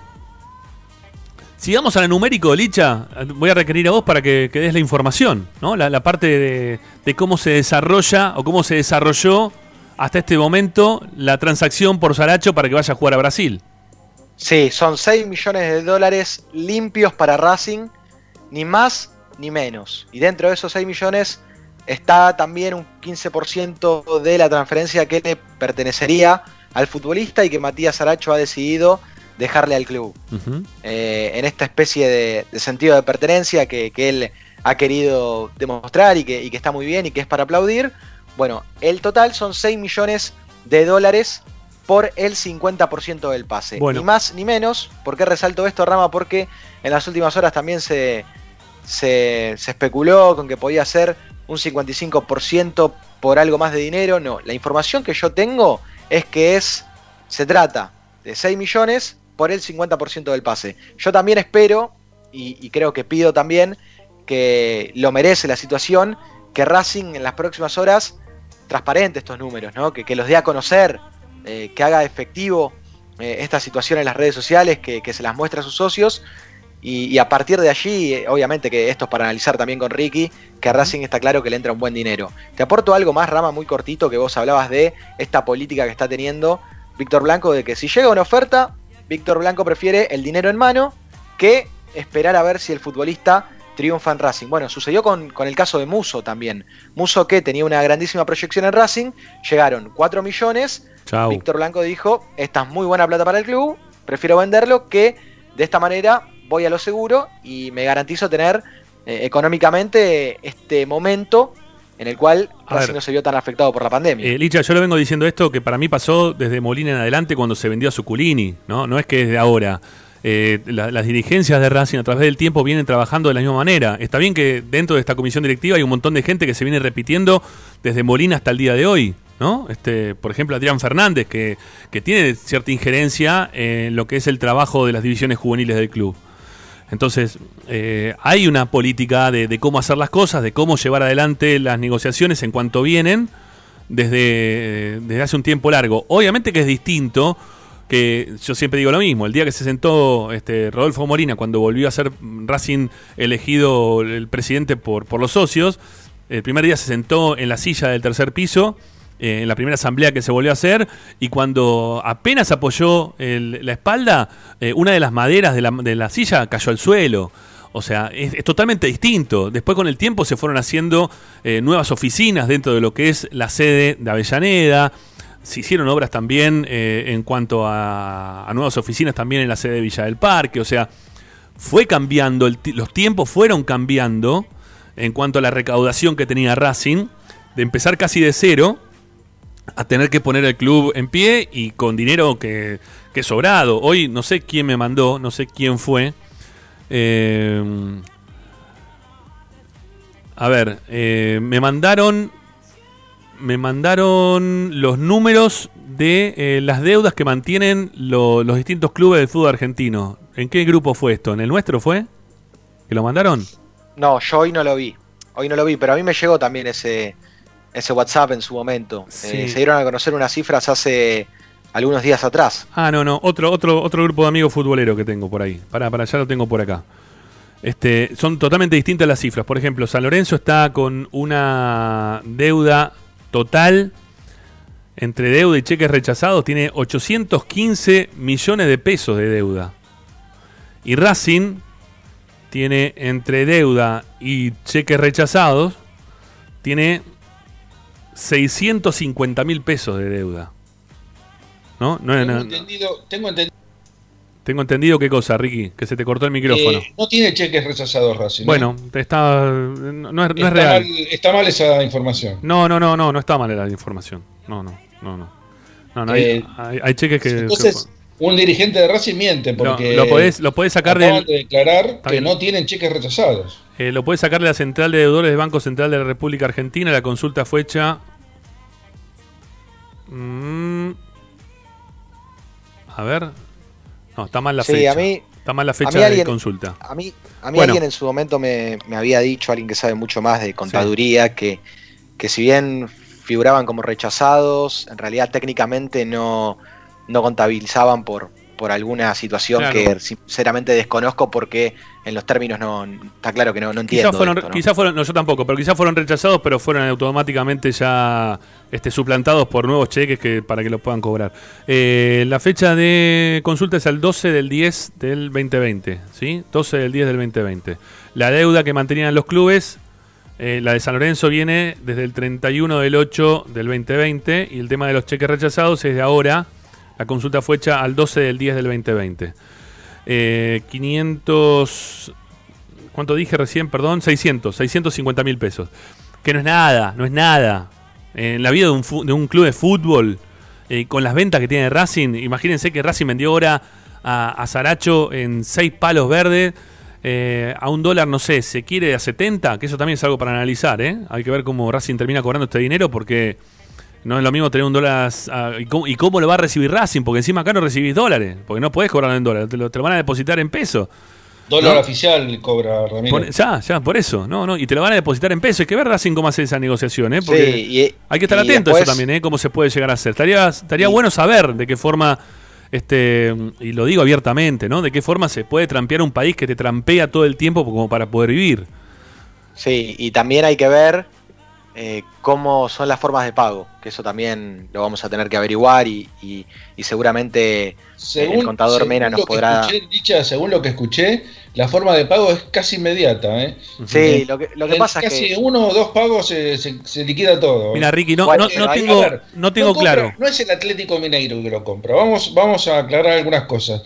En realidad, eh, al grupo Atlético Mineiro lo está financiando un grupo empresario que es el que le compra a los jugadores que pide eh, San Paoli o el presidente del Atlético Mineiro. Eh, pero en sí, el jugador, por eso ahora van a negociar ese otro 50%, van a hacer una especie de, de sociedad con, el grupo empresario que maneja el Atlético Mineiro, porque no quieren, obviamente que Blanco no quiere que lo, que lo pasen por arriba, cuando llegado su momento lo tienen que vender por el Europa a Saracho y por una cantidad de dólares importante. Entonces, este Blanco se iba a reunir con este grupo empresario, con una parte del grupo, para arreglar o finiquitar cómo va a ser la venta del otro 50% en caso de que llegue. Mira, no, no, lo, puedo, no lo puedo corroborar. Sí, no lo puedo, no puedo dar fe en un 100% de lo que estoy por decir. Y pido disculpas si estoy eh, fallando a la verdad. Eh, pero digo, lo que se habla muchas veces, porque esto se habla, pero no se puede oficializar. Es como cuando te dicen, no, este dirigente afanó. ¿Lo puedes oficializar? No. Pero bueno, pero todos lo saben, sí, bueno, sí, sí, lo saben. Este, bueno, pasa lo mismo acá. Eh, se dice que, que, Racing tiene cuentas afuera, ¿no? Que las tienen sabidas, que, las cuentas están, que las están guardando para poder tenerlo en dólares y poder solventar económicamente a lo que es la vida diaria, si se quiere, hasta del club. Eh, no estoy hablando de la cuota social, que eso entra directamente eh, por, las arcas de, no sé, de, la cuenta corriente de uno, o de la o lo pagas por débito automático, o vas con el efectivo, o lo que sea. Estoy hablando de, la, de, cuando vos tenés esos, ingresos fuertes de afuera por venta de jugadores, que terminás teniendo... No, no, no, no quiero decir que son paraísos fiscales, porque no son paraísos. Son lugares que vos tenés una cuenta en el extranjero como para poder eh, mantenerla en dólares, porque lamentablemente eh, los pesos se terminan diluyendo acá. ¿no? Este, esta trampa que yo digo que nos hace el país para vivir, que un día vas a, a comprar un kilo de limones, sale 50 pesos, el día siguiente vas y sale 200 y bueno, te, no te aumentaron el sueldo para comprar limones a 200. Entonces están haciendo trampa. Eh, hay que buscarle también la trampa como para poder subsistir en este país que está hecha la ley, hecha la trampa. Entonces, eh, si lo están haciendo, me parece fantástico. Perdónenme que lo diga de esta manera. Si están manteniendo las cuentas del extranjero como para que Racing pueda mantener ese dinero en dólares y, Racing no tenga una pérdida de dinero, bueno, bienvenido sea, lo felicito y ojalá que lo sigan haciendo todo el tiempo porque lamentablemente vivimos acá y es así. ¿eh? Lo, digo con todo el dolor del alma. ¿Puedo, ¿Puedo opinar con respecto a la venta de Sarracho? Sí, claro, por supuesto, vamos, dale. Eh, bueno, acá hay, varias aristas, ¿no? Vos, mencionaste que Lautaro Martínez se fue en un momento en que Racing peleaba la Copa Libertadores, o se tenía que quedar o la jugaba, la Copa Libertadores. O la jugaba, sí, la jugaba y tenía quizá alguna chance contra River en ese momento. No había gente que estaba tan desconfiada de lo que podía llegar a pasar en ese partido. Bien, yo, yo creo que Saracho era una carta importantísima para, para este, este momento de la Copa Libertadores de América sobre todo para Racing, obviamente. ¿no? Eh, yo me, apoyo mucho en, las declaraciones de los compañeros. Porque, por ejemplo, a Pichut le preguntaron quién era el mejor jugador de plantel. Sí. Y dijo que era Saracho. Sí. Y le preguntaron a Marcelo Díaz y también dijo que era Saracho. Entonces, si los compañeros, si los tipos que conviven con vos durante todo el día, futbolístico hablando, ¿no? Estamos hablando de lo futbolístico. Conviven con vos y te dan como el mejor jugador del plantel, a un plantel que lo integran 35 personas, y algo tiene, algún mérito tiene, y que los directores técnicos de los seleccionados juveniles y el de la mayor lo citen a Saracho para la selección o para las selecciones, es un aditamento muy importante porque está marcando algo, está marcando que es un jugador que no tiene techo todavía o que no, no tocó todavía este, el, tope de su rendimiento. Yo creo que está en un 60% Saracho. Yo creo que Saracho está, es un jugador que va a tener eh, muchísimo futuro en el fútbol europeo porque tiene todas las características de ese volante de ida y vuelta con, con poco gol por ahora, pero vos sabes que cuando se le abra el gol va a ser un jugador terrible el Saracho, porque es un volante que eh, tiene dinámica, tiene técnica, tiene este, inteligencia y se sabe mover, muy bien dentro de la cancha. Eso, eso es por el lado de, lo que le representa a Racing futbolísticamente, la pérdida que le representa a Racing, porque para mí no es un jugador reemplazable, aunque digan que hay Racing hay otros volantes, no de las mismas características que de Saracho. Eso por el lado de lo futbolístico. Por el lado de, lo sentimental, eh, a mí todos los jugadores juveniles que se van tan pronto me, duelen, la verdad. Es como bien decías vos, eh, no, no tenemos tiempo ni de disfrutarlo, porque ¿cuánto tiempo lo, vimos? Afortunadamente Saracho se consagró campeón con el equipo del Chacho, y eso es un, es un aliciente, es un aditamento que, sirve, sirve por, pero para regocijo propio. Y, y, la y lo último, este, y acá va la, la, parte, digamos, que yo pongo las condiciones, no sé en qué, si puedo poner condiciones, pero a mí me gustaría que con estos 6 millones de dólares se vieran en alguna construcción, Tita, Estadio, Esteban Echeverría, de ningún lado yo quiero ver que esos 6 millones que, entraron por la venta de Saracho estén justificados en algún, alguna obra de infraestructura en el club. Sabes, Ricky, que yo justamente estaba pidiendo la palabra para preguntarte si este dolor que sentís porque se va un chico del Tita desaparece en este caso, si ese dolor desaparecería, en el caso que mañana Víctor Blanco diga, miren, este dinero, está claro que Víctor ya dijo, que Blanco ya dijo, eh, en cómo te va, como contaba Ramiro, que la plata se va a invertir, eso, está claro, de, la boca para afuera, eh, queda hermoso decirlo, pero eh, si mañana Víctor Blanco agarra y muestra un proyecto y destina ya parte de esos 6 millones a, por ejemplo, a hacer un nuevo y, mejor, modernísimo predio Tita.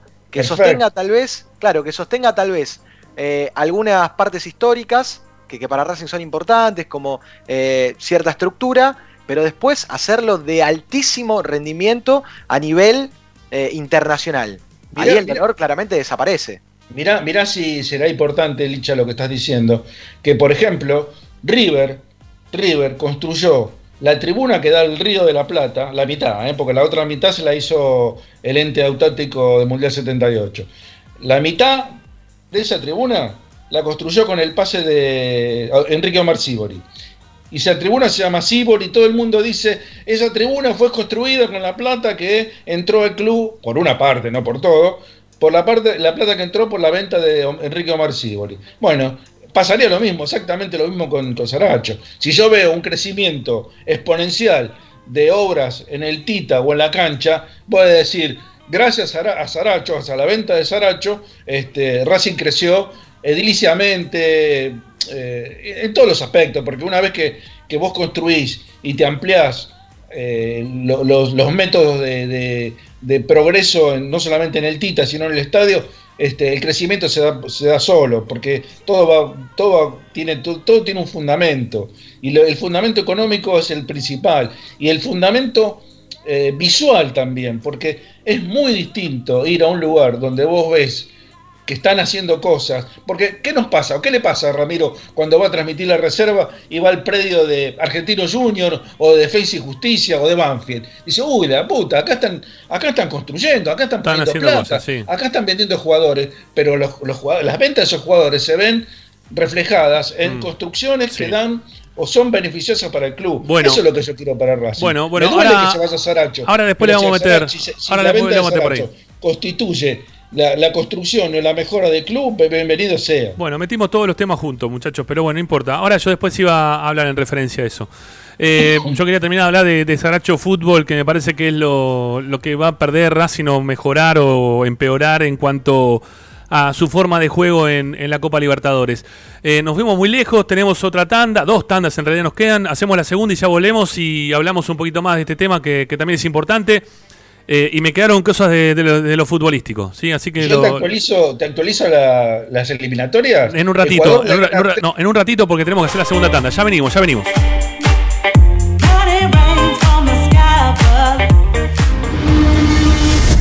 A Racing lo seguimos a todas partes incluso al espacio publicitario. Si necesitas soluciones, no lo dudes más. Vení a Ferretería Voltac. Desde siempre te ofrecemos la mayor variedad de productos con el mejor precio del mercado. Ferretería Voltac. Visítanos en Ramón Falcón 2217. Ya lo sabéis, Voltac lo tiene todo.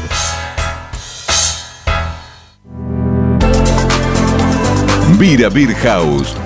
Es un bar de amigos para disfrutar 30 canillas de cerveza artesanal, exquisitas hamburguesas y picadas con la mejor música. Escalabrini Ortiz 757 Villa Crespo. Reservas al WhatsApp 11 5408 0527. Vira Beer House. Aberturas Reconquista Carpintería a medida. Puertas, ventanas. Avenida Belgrano 1102, Avellaneda. 4-222-1410. Aberturas Reconquista. Inversión en clubes de barrio. Los clubes de barrio en Avellaneda son la segunda casa de nuestros pibes y pibas. Por eso invertimos 26 millones de pesos en mejoras edilicias de 34 clubes. Generamos 100 nuevos puestos de trabajo. Esta acción conjunta con el Gobierno Nacional nos permite seguir haciendo, seguir adelante, seguir incluyendo. Avellaneda, vivamos mejor. Para poder disfrutar no hay como Piñeiro Travels, la agencia de turismo racinguista por excelencia. Piñeiro Travels. Planifique su próximo viaje comunicándose al 4209-6951 www.pineirotravel.com.ar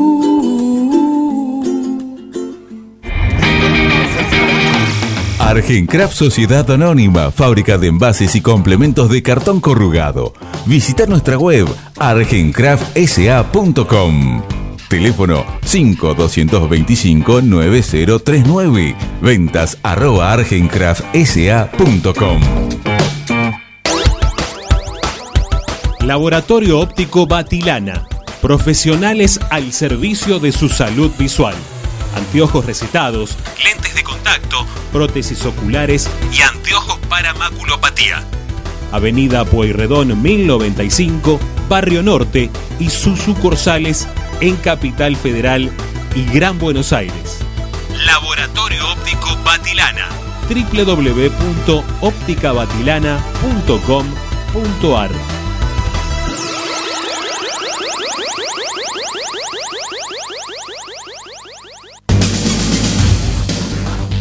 Equitrack, concesionario oficial Valtra. Tractores, motores y repuestos. Visítanos en nuestra sucursal Luján, ruta 5, kilómetro 86 y medio. 023 23 42 91 95 www.equitrack.com.ar Equitrack Seguimos con tu misma pasión. Fin de espacio publicitario. Estás escuchando Esperanza Racingista, el programa de Racing. Quédate con la mejor información de Racing.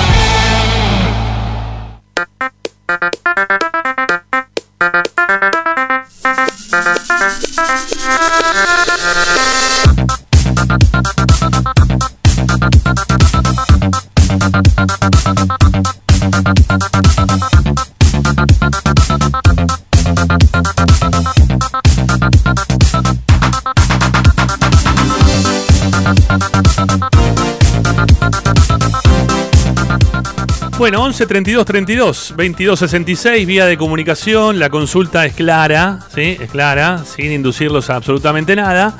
A que ustedes nos puedan responder ¿eh? sobre lo que hemos preguntado en el día de hoy. ¿Qué tiene que ver con Matías Aracho? ¿Qué opinión te merece la venta de Matías Aracho? ¿Es buena? ¿Es mala? No pusimos nada, no adjetivamos de ninguna manera. ¿Qué opinión te merece la venta de Matías Aracho?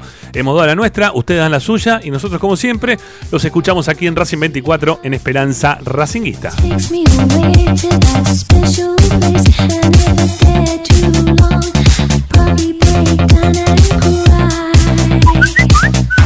Hola, buenas tardes, Rami equipo, les habla Roberto La Paternal.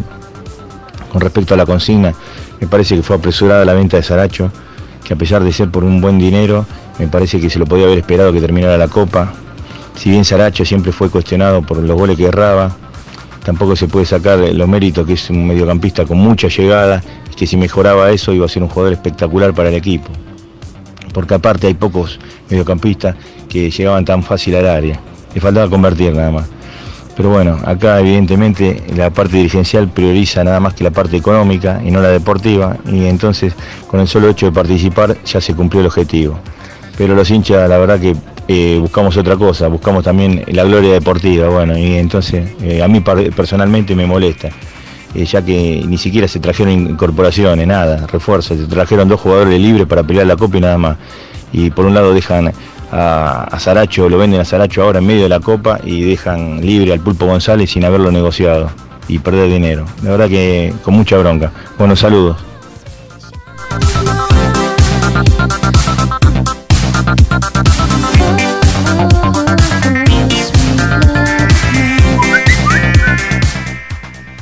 Hola, ¿qué tal, Ramiro? Buenas tardes. Ricardo de Morón te habla. Hola, Ricardo. Está muy bien, digo. Eh, la verdad que 6 millones y medio o 6 millones de dólares está muy bienvenido. El tema es cómo entra la plata acá, ¿no? Eh, no sé, con el tema esto del dólar, es difícil. Lo que decía yo recién, ¿no? Cómo lo tienen que hacer entrar, ¿no? Claro. Y otra cosa, eh, si me pueden explicar. A ver. Eh, la recesión de la cláusula es 22 millones de euros. Sí. ¿Qué es lo que falta ahí? ¿Cuándo se vende? ¿Racing recibe la diferencia esa? No, no. Gracias. No, no. No, no, no, no. A ver, a ver, te explico rápido. Eh, Racing le pone una cláusula de rescisión a los jugadores altas como para que no pueda venir cualquier este pipistrelo venga y se lo quiera llevar al jugador. ¿Sí? O que los representantes muchas veces que también laburan eso. Que dicho sea de paso, el representante de Saracho es el hijo de Jiménez, ¿no? Del vicepresidente de Racing, Licha, ¿o me equivoco? Licha. ¿Está Licha o se me fue? Es, el es el hijo de Jiménez. ¿Es el hijo de Jiménez? Bueno. Sí, sí. Bien, bien. Bueno, eh, bueno, algunos representantes se hacen los piolas y se llevan los jugadores pagando la cláusula de rescisión cuando son bajas. Se les pone alta, pero igualmente que después el club recibe ofertas y puede aceptarlas o no aceptarlas, más allá de la cláusula de rescisión que tenga. En este caso, Racing aceptó la oferta porque le pareció que era conveniente. Que, si quieren, después hablamos de números también, ¿no? Me parece que el número es, es correcto para lo que es Saracho hoy, es un número correcto. Más adelante quizá no era tan correcto, pero Saracho hoy me parece que es un número que está bien. Sigamos.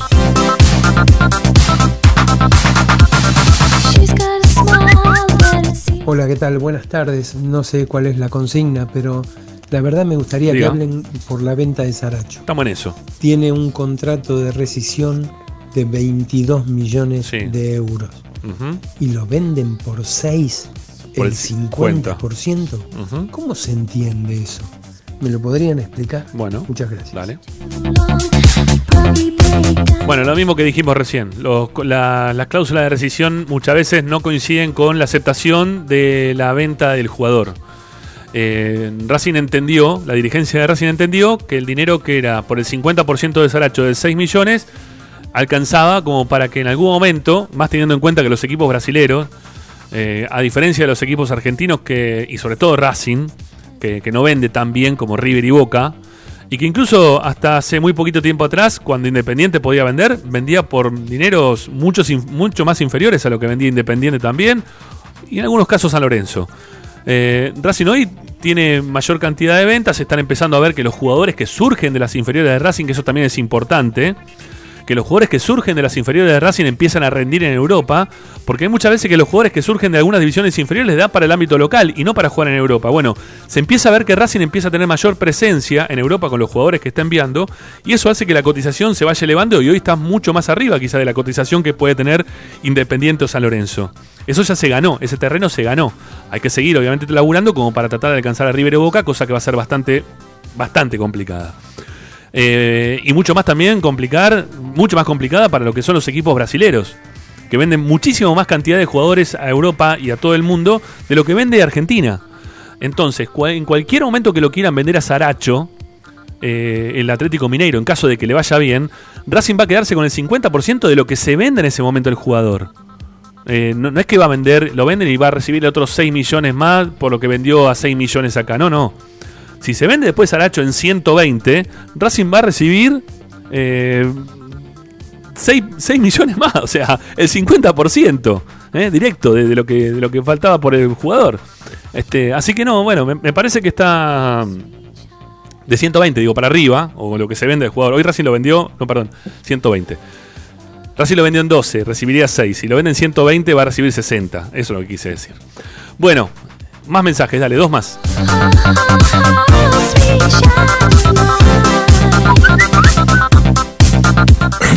Sí, Ramiro, me parece muy bien. Esa venta está, está muy bien. Y al otro que tienen que dejar que también que se vaya es el paraguayo. A Matías. Que se vaya, ya que lo quiere, que se, que se lo den también, que lo vendan a la bueno. a Roja. A Roja no lo quiere. Ok. Muy bien. Hugo de Floresta. Chao, Hugo, hasta luego.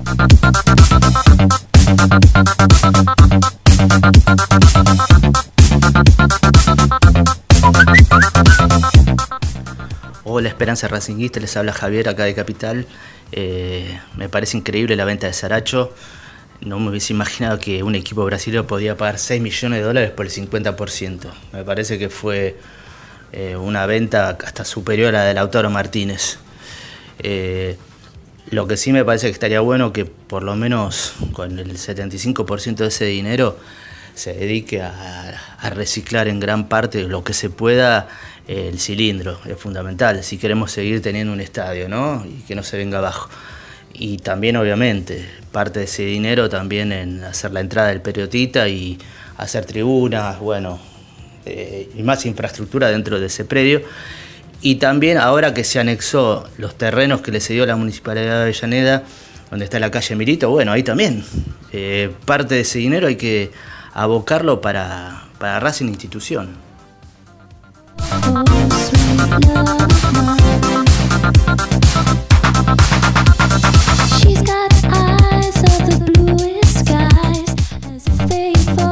Uno más y y cambiamos el rumbo del programa un ratito, dale.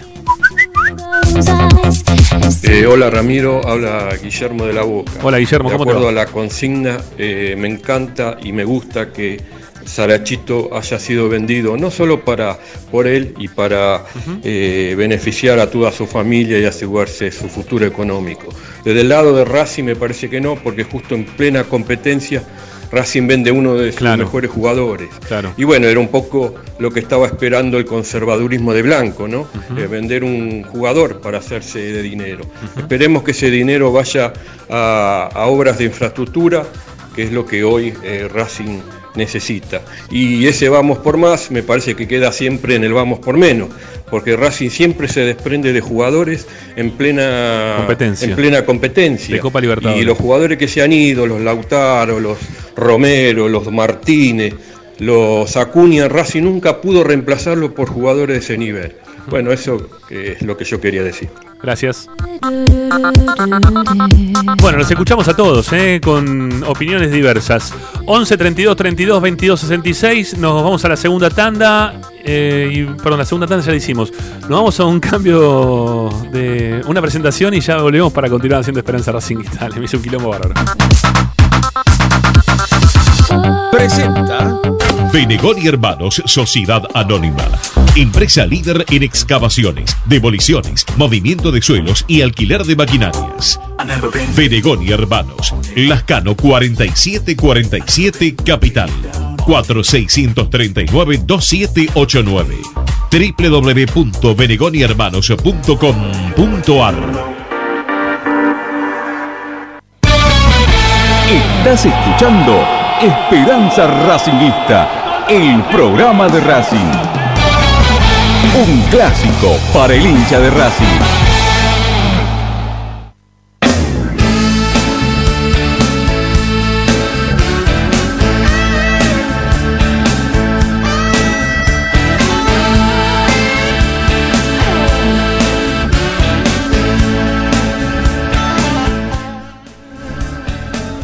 Hoy nuestro productor, mm, asistente de producción eh, de la fecha, que es eh, Agustín Machi, puso, no sé, me escribió a mí o escribió al, grupo en general, un, mensaje que decía, Blanco habló en cómo te va, no importa cuando leas esto. O sea, porque habla siempre con Benedetto.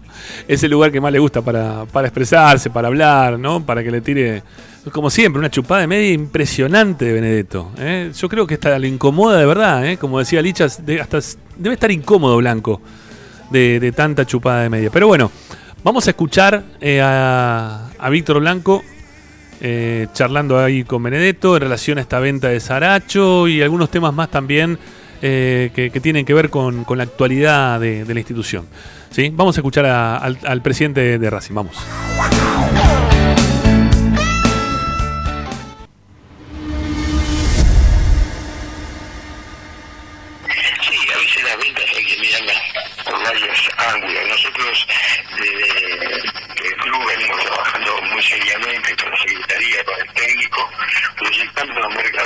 Mercados a futuro. En este sentido, en el anterior eh, habíamos marcado dos jugadores como posible salida, claro. se había hecho de uno y, y Barbona al otro, bueno, se pudieron concretar. Nosotros nos han llegado ofertas por, por supuesto, por por dos jugadores más que no necesitamos porque creemos que son fundamentales y, nos llaman para este mercado. Y al trabajar organizadamente eh, con, con, Diego, con la Secretaría Técnica, eh, vemos también los chicos que tenemos para eh, suplantar esta salida. En el caso de Saracho tenemos muchísimos chicos ahí que, están ganando muy bien, es una oportunidad también para que se puedan eh, ellos desarrollar. Y, bueno, eh, la oferta por, por Saracho, la evaluamos, nos pareció que es una buena, una buena oferta, un buen valor, más que quedar asociado con un 50%, igual que el técnico lo conoce mucho, Saracho, eh, y se interesó por él, es, muy, muy valioso, y ojalá que lo pueda potenciar como se potencia en el mercado brasileño. Pensemos que ellos querían un porcentaje mayor, pero nosotros quisimos quedarnos apuntando a un 50% de sociedad con, con el medio para una venta afuera. Sí, sí, sí, sí, la verdad que lo hablamos, este, él decidió dejarlo para el club, para seguir creciendo. La verdad cuando los jugadores ven que el dinero se, se ubica en el club, que tiene un destino, eh, todos están comprometidos un poco, de alguna manera, también cuando pasó dentro de la pandemia, que tuvimos la primera reunión, eh, el plantel, lo tengo que destacar, el haber ganado una parte del premio importante para, el club. Bueno, son, son ese tipo de relaciones que se pueden dar cuando tenés una buena relación eh, y acomodada las cuatro patas de la mesa, como decimos siempre, ¿no? los los, los hinchas, los jugadores, el cuerpo técnico, y hoy, muy por suerte estamos viviendo eh, este momento. ¿no? Y el destino es el siguiente, sabemos que estamos en una pandemia, hay una parte que, que va a ir a cubrir baches que, que, que, tenemos para el futuro, también hemos comprado jugadores, tenemos que pagar.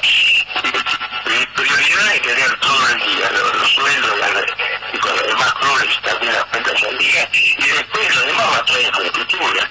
Racing es un club que necesita muchísimo, nosotros invertimos mucho eh, en infraestructura, creo que es una de las áreas que, que más se ha crecido en estos últimos 50 años. Bueno, eso es algo que, que muy destacable, como el periodista, poder haber todas esas tierras, que hoy son nuestras, y duplicar la cantidad de, tierras que teníamos, ahora sábado vamos a inaugurar ahí un espacio al lado de, conseguimos de la municipalidad, allá del estadio, nos van a agregar 700 metros, una placa de tierra muy importante para un mejor desarrollo, un mejor estacionamiento, mejor eh, salida y entrada del estadio. Bueno, esto es constante, esto, lo que pasa que quizás no son obras que, que edificios, pero sí obras que, que necesitan el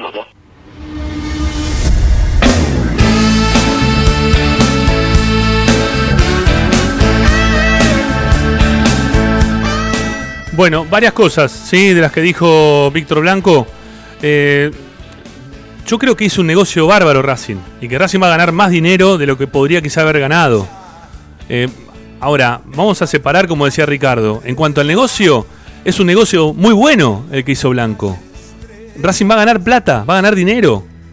¿Sí? Le va a ir muy bien las cuentas de Racing las va a poder mantener, va a estar bien económicamente. Cuando leamos los números de, los equipos del fútbol eh, local, este, de cómo estamos rankeados, vamos a estar en la parte de abajo de todo, con, no sé, chuchería, ¿no? Para, para lo que es el fútbol argentino, para estos clubes, eh, es nada.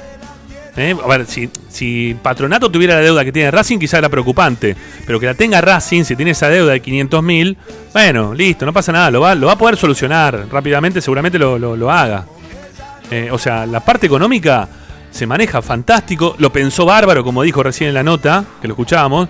Porque se va a potenciar, si es que se potencia en Brasil, las ventas en Brasil son muy superiores a lo que se vende en el fútbol argentino. Muy, pero muy superiores. Y por lo tanto van a. Racing va a ganar plata. Porque aparte seguramente a Saracho le va a ir bien. Porque es un buen jugador. Ahora, si vamos a lo deportivo, si vamos a lo estrictamente deportivo, hay que decir que. que no está tan bien. Que no está tan bien. Porque es lo que, un poco lo que dice Ricardo. Yo, yo digo, lo, eh, digo lo mismo que dije antes.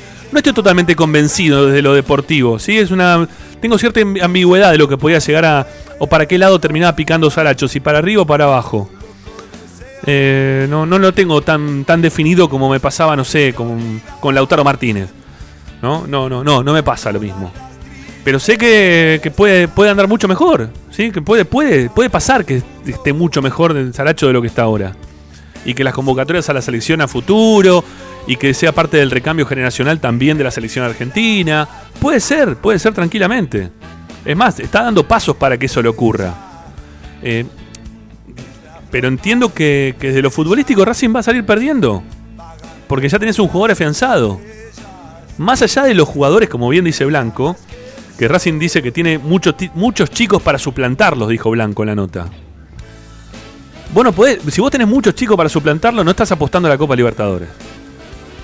No, no estás apostando. Te puede salir bien, ¿eh? Ojo. Porque el fútbol es una moneda en el aire permanentemente. Es la dinámica de lo impensado desde toda la vida. Pero cuando vos empezás a achicar los márgenes de error, a ver, ¿qué decíamos en algún momento nosotros acá en Esperanza Racinguista?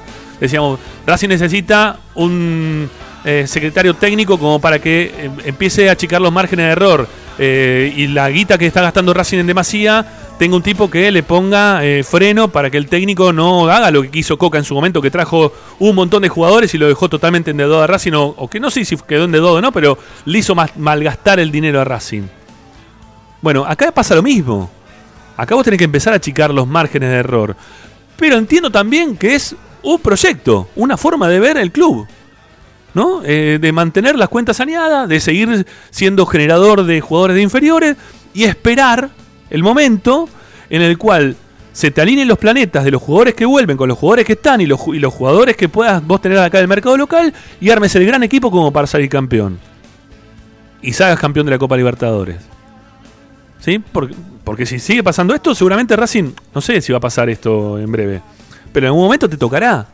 Lo que no sé es hasta cuándo uno puede esperar o, eh, cómo manejar la ansiedad de, del socio, del hincha, de, que desde el año 67 no se gana la Copa Libertadores de América. 1967, ya tenemos dos números delante eh, a, nivel mundial que ya cambiaron. Ya empieza con 2000, 2-0 empieza, nada que ver. Es mucho. Entonces, hay que entender que de lo, la parte económica, para mí es un negocio bárbaro. En serio lo digo, para mí, ¿eh? Me puedo equivocar, no sé. Pero no soy el dueño de la verdad. Pero desde lo futbolístico, tampoco siendo el dueño de la verdad, estoy seguro que para mí Racing no le fue. No, le va a hacer bien perder un jugador para suplantarlo con muy buenos jugadores que pueden tener Racing a futuro. Porque los que tienen las inferiores son buenos. Pero para ahora, ya, para lo inmediato, y no sé si están. Creo que no. Calculo que no. Nos queda una tanda, ya venimos.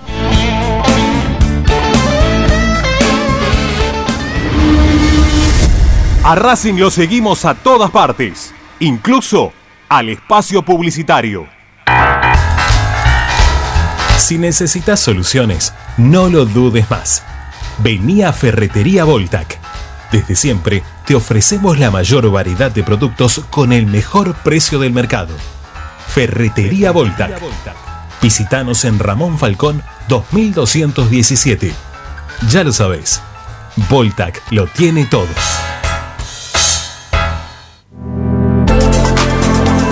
Vira Beer House.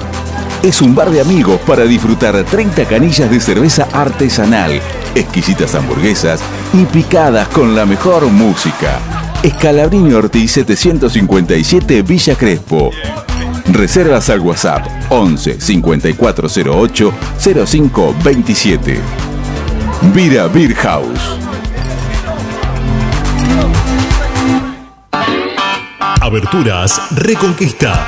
Carpintería a medida. Puertas, ventanas. Preparación de cortinas. Avenida Belgrano 1102, Avellaneda. 4-222-1410. Aberturas Reconquista. Inversión en clubes de barrio. Los clubes de barrio en Avellaneda son la segunda casa de nuestros pibes y pibas. Por eso invertimos 26 millones de pesos en mejoras edilicias de 34 clubes. Generamos 100 nuevos puestos de trabajo. Esta acción conjunta con el Gobierno Nacional nos permite seguir haciendo, seguir adelante, seguir incluyendo. Avellaneda, vivamos mejor. Para poder disfrutar no hay como Piñeiro Travels, la agencia de turismo racinguista por excelencia. Piñeiro Travels. Planifique su próximo viaje comunicándose al 4209-6951 www.pineirotravel.com.ar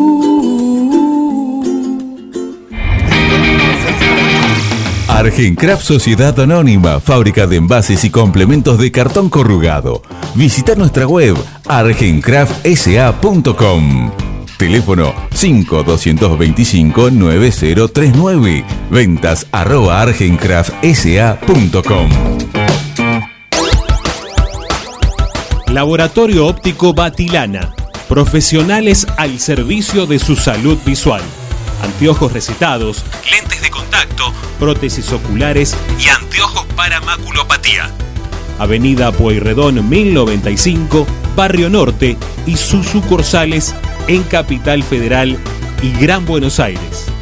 Laboratorio Óptico Batilana www.opticabatilana.com.ar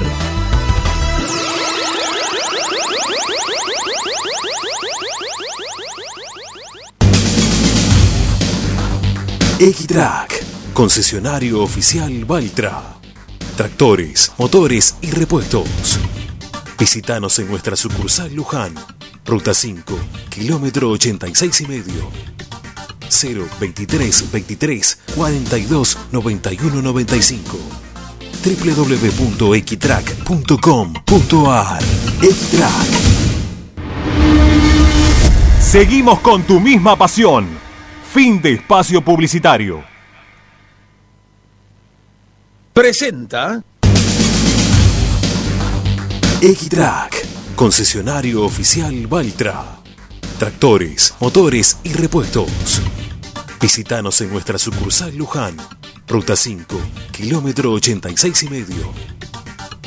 023 23 42 91 95 www.equitrack.com.ar Equitrack Estás escuchando Esperanza Racingista, el programa de Racing. Con la conducción de Ramiro Gregorio. Tonight I'm gonna have myself Bueno, eh, le pifemos con la tanda, ¿sí? Eh, repetimos la, segunda, no hicimos la tercera. Pedimos disculpas, mañana salen dos veces lo de la tercera tanda, la metemos dos veces y lo de la segunda quedan afuera.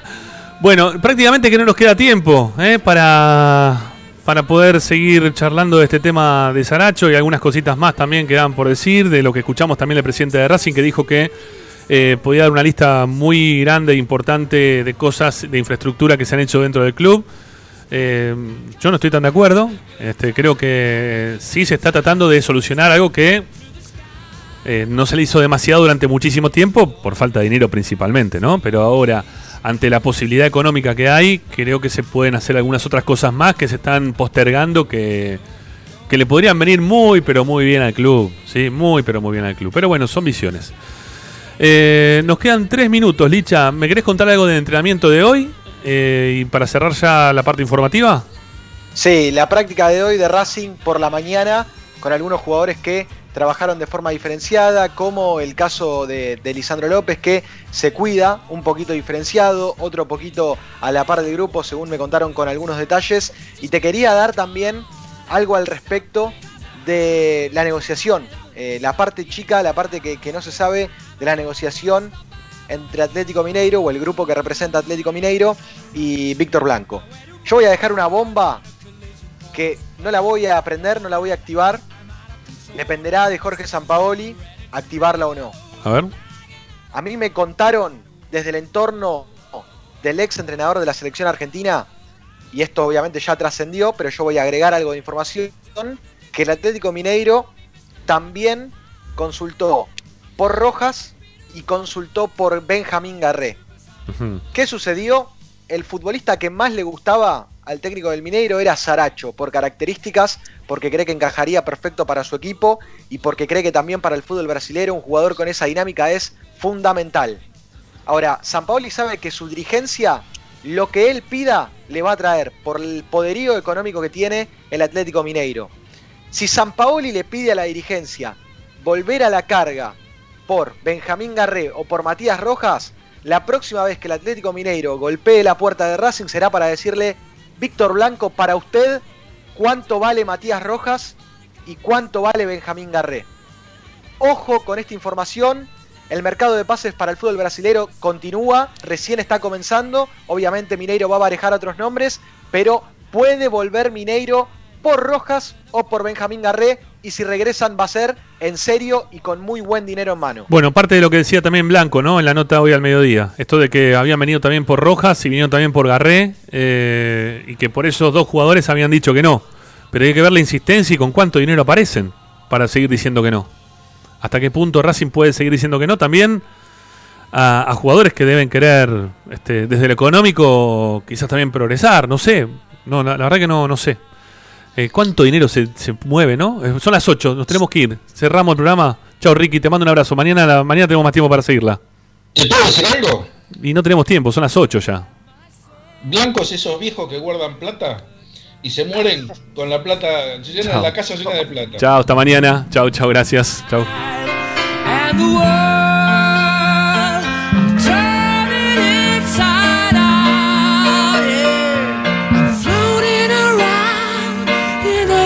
so don't stop me now. Don't stop me, cause I'm having a good time, having a good time. Shooting star leaping through the sky like a tiger.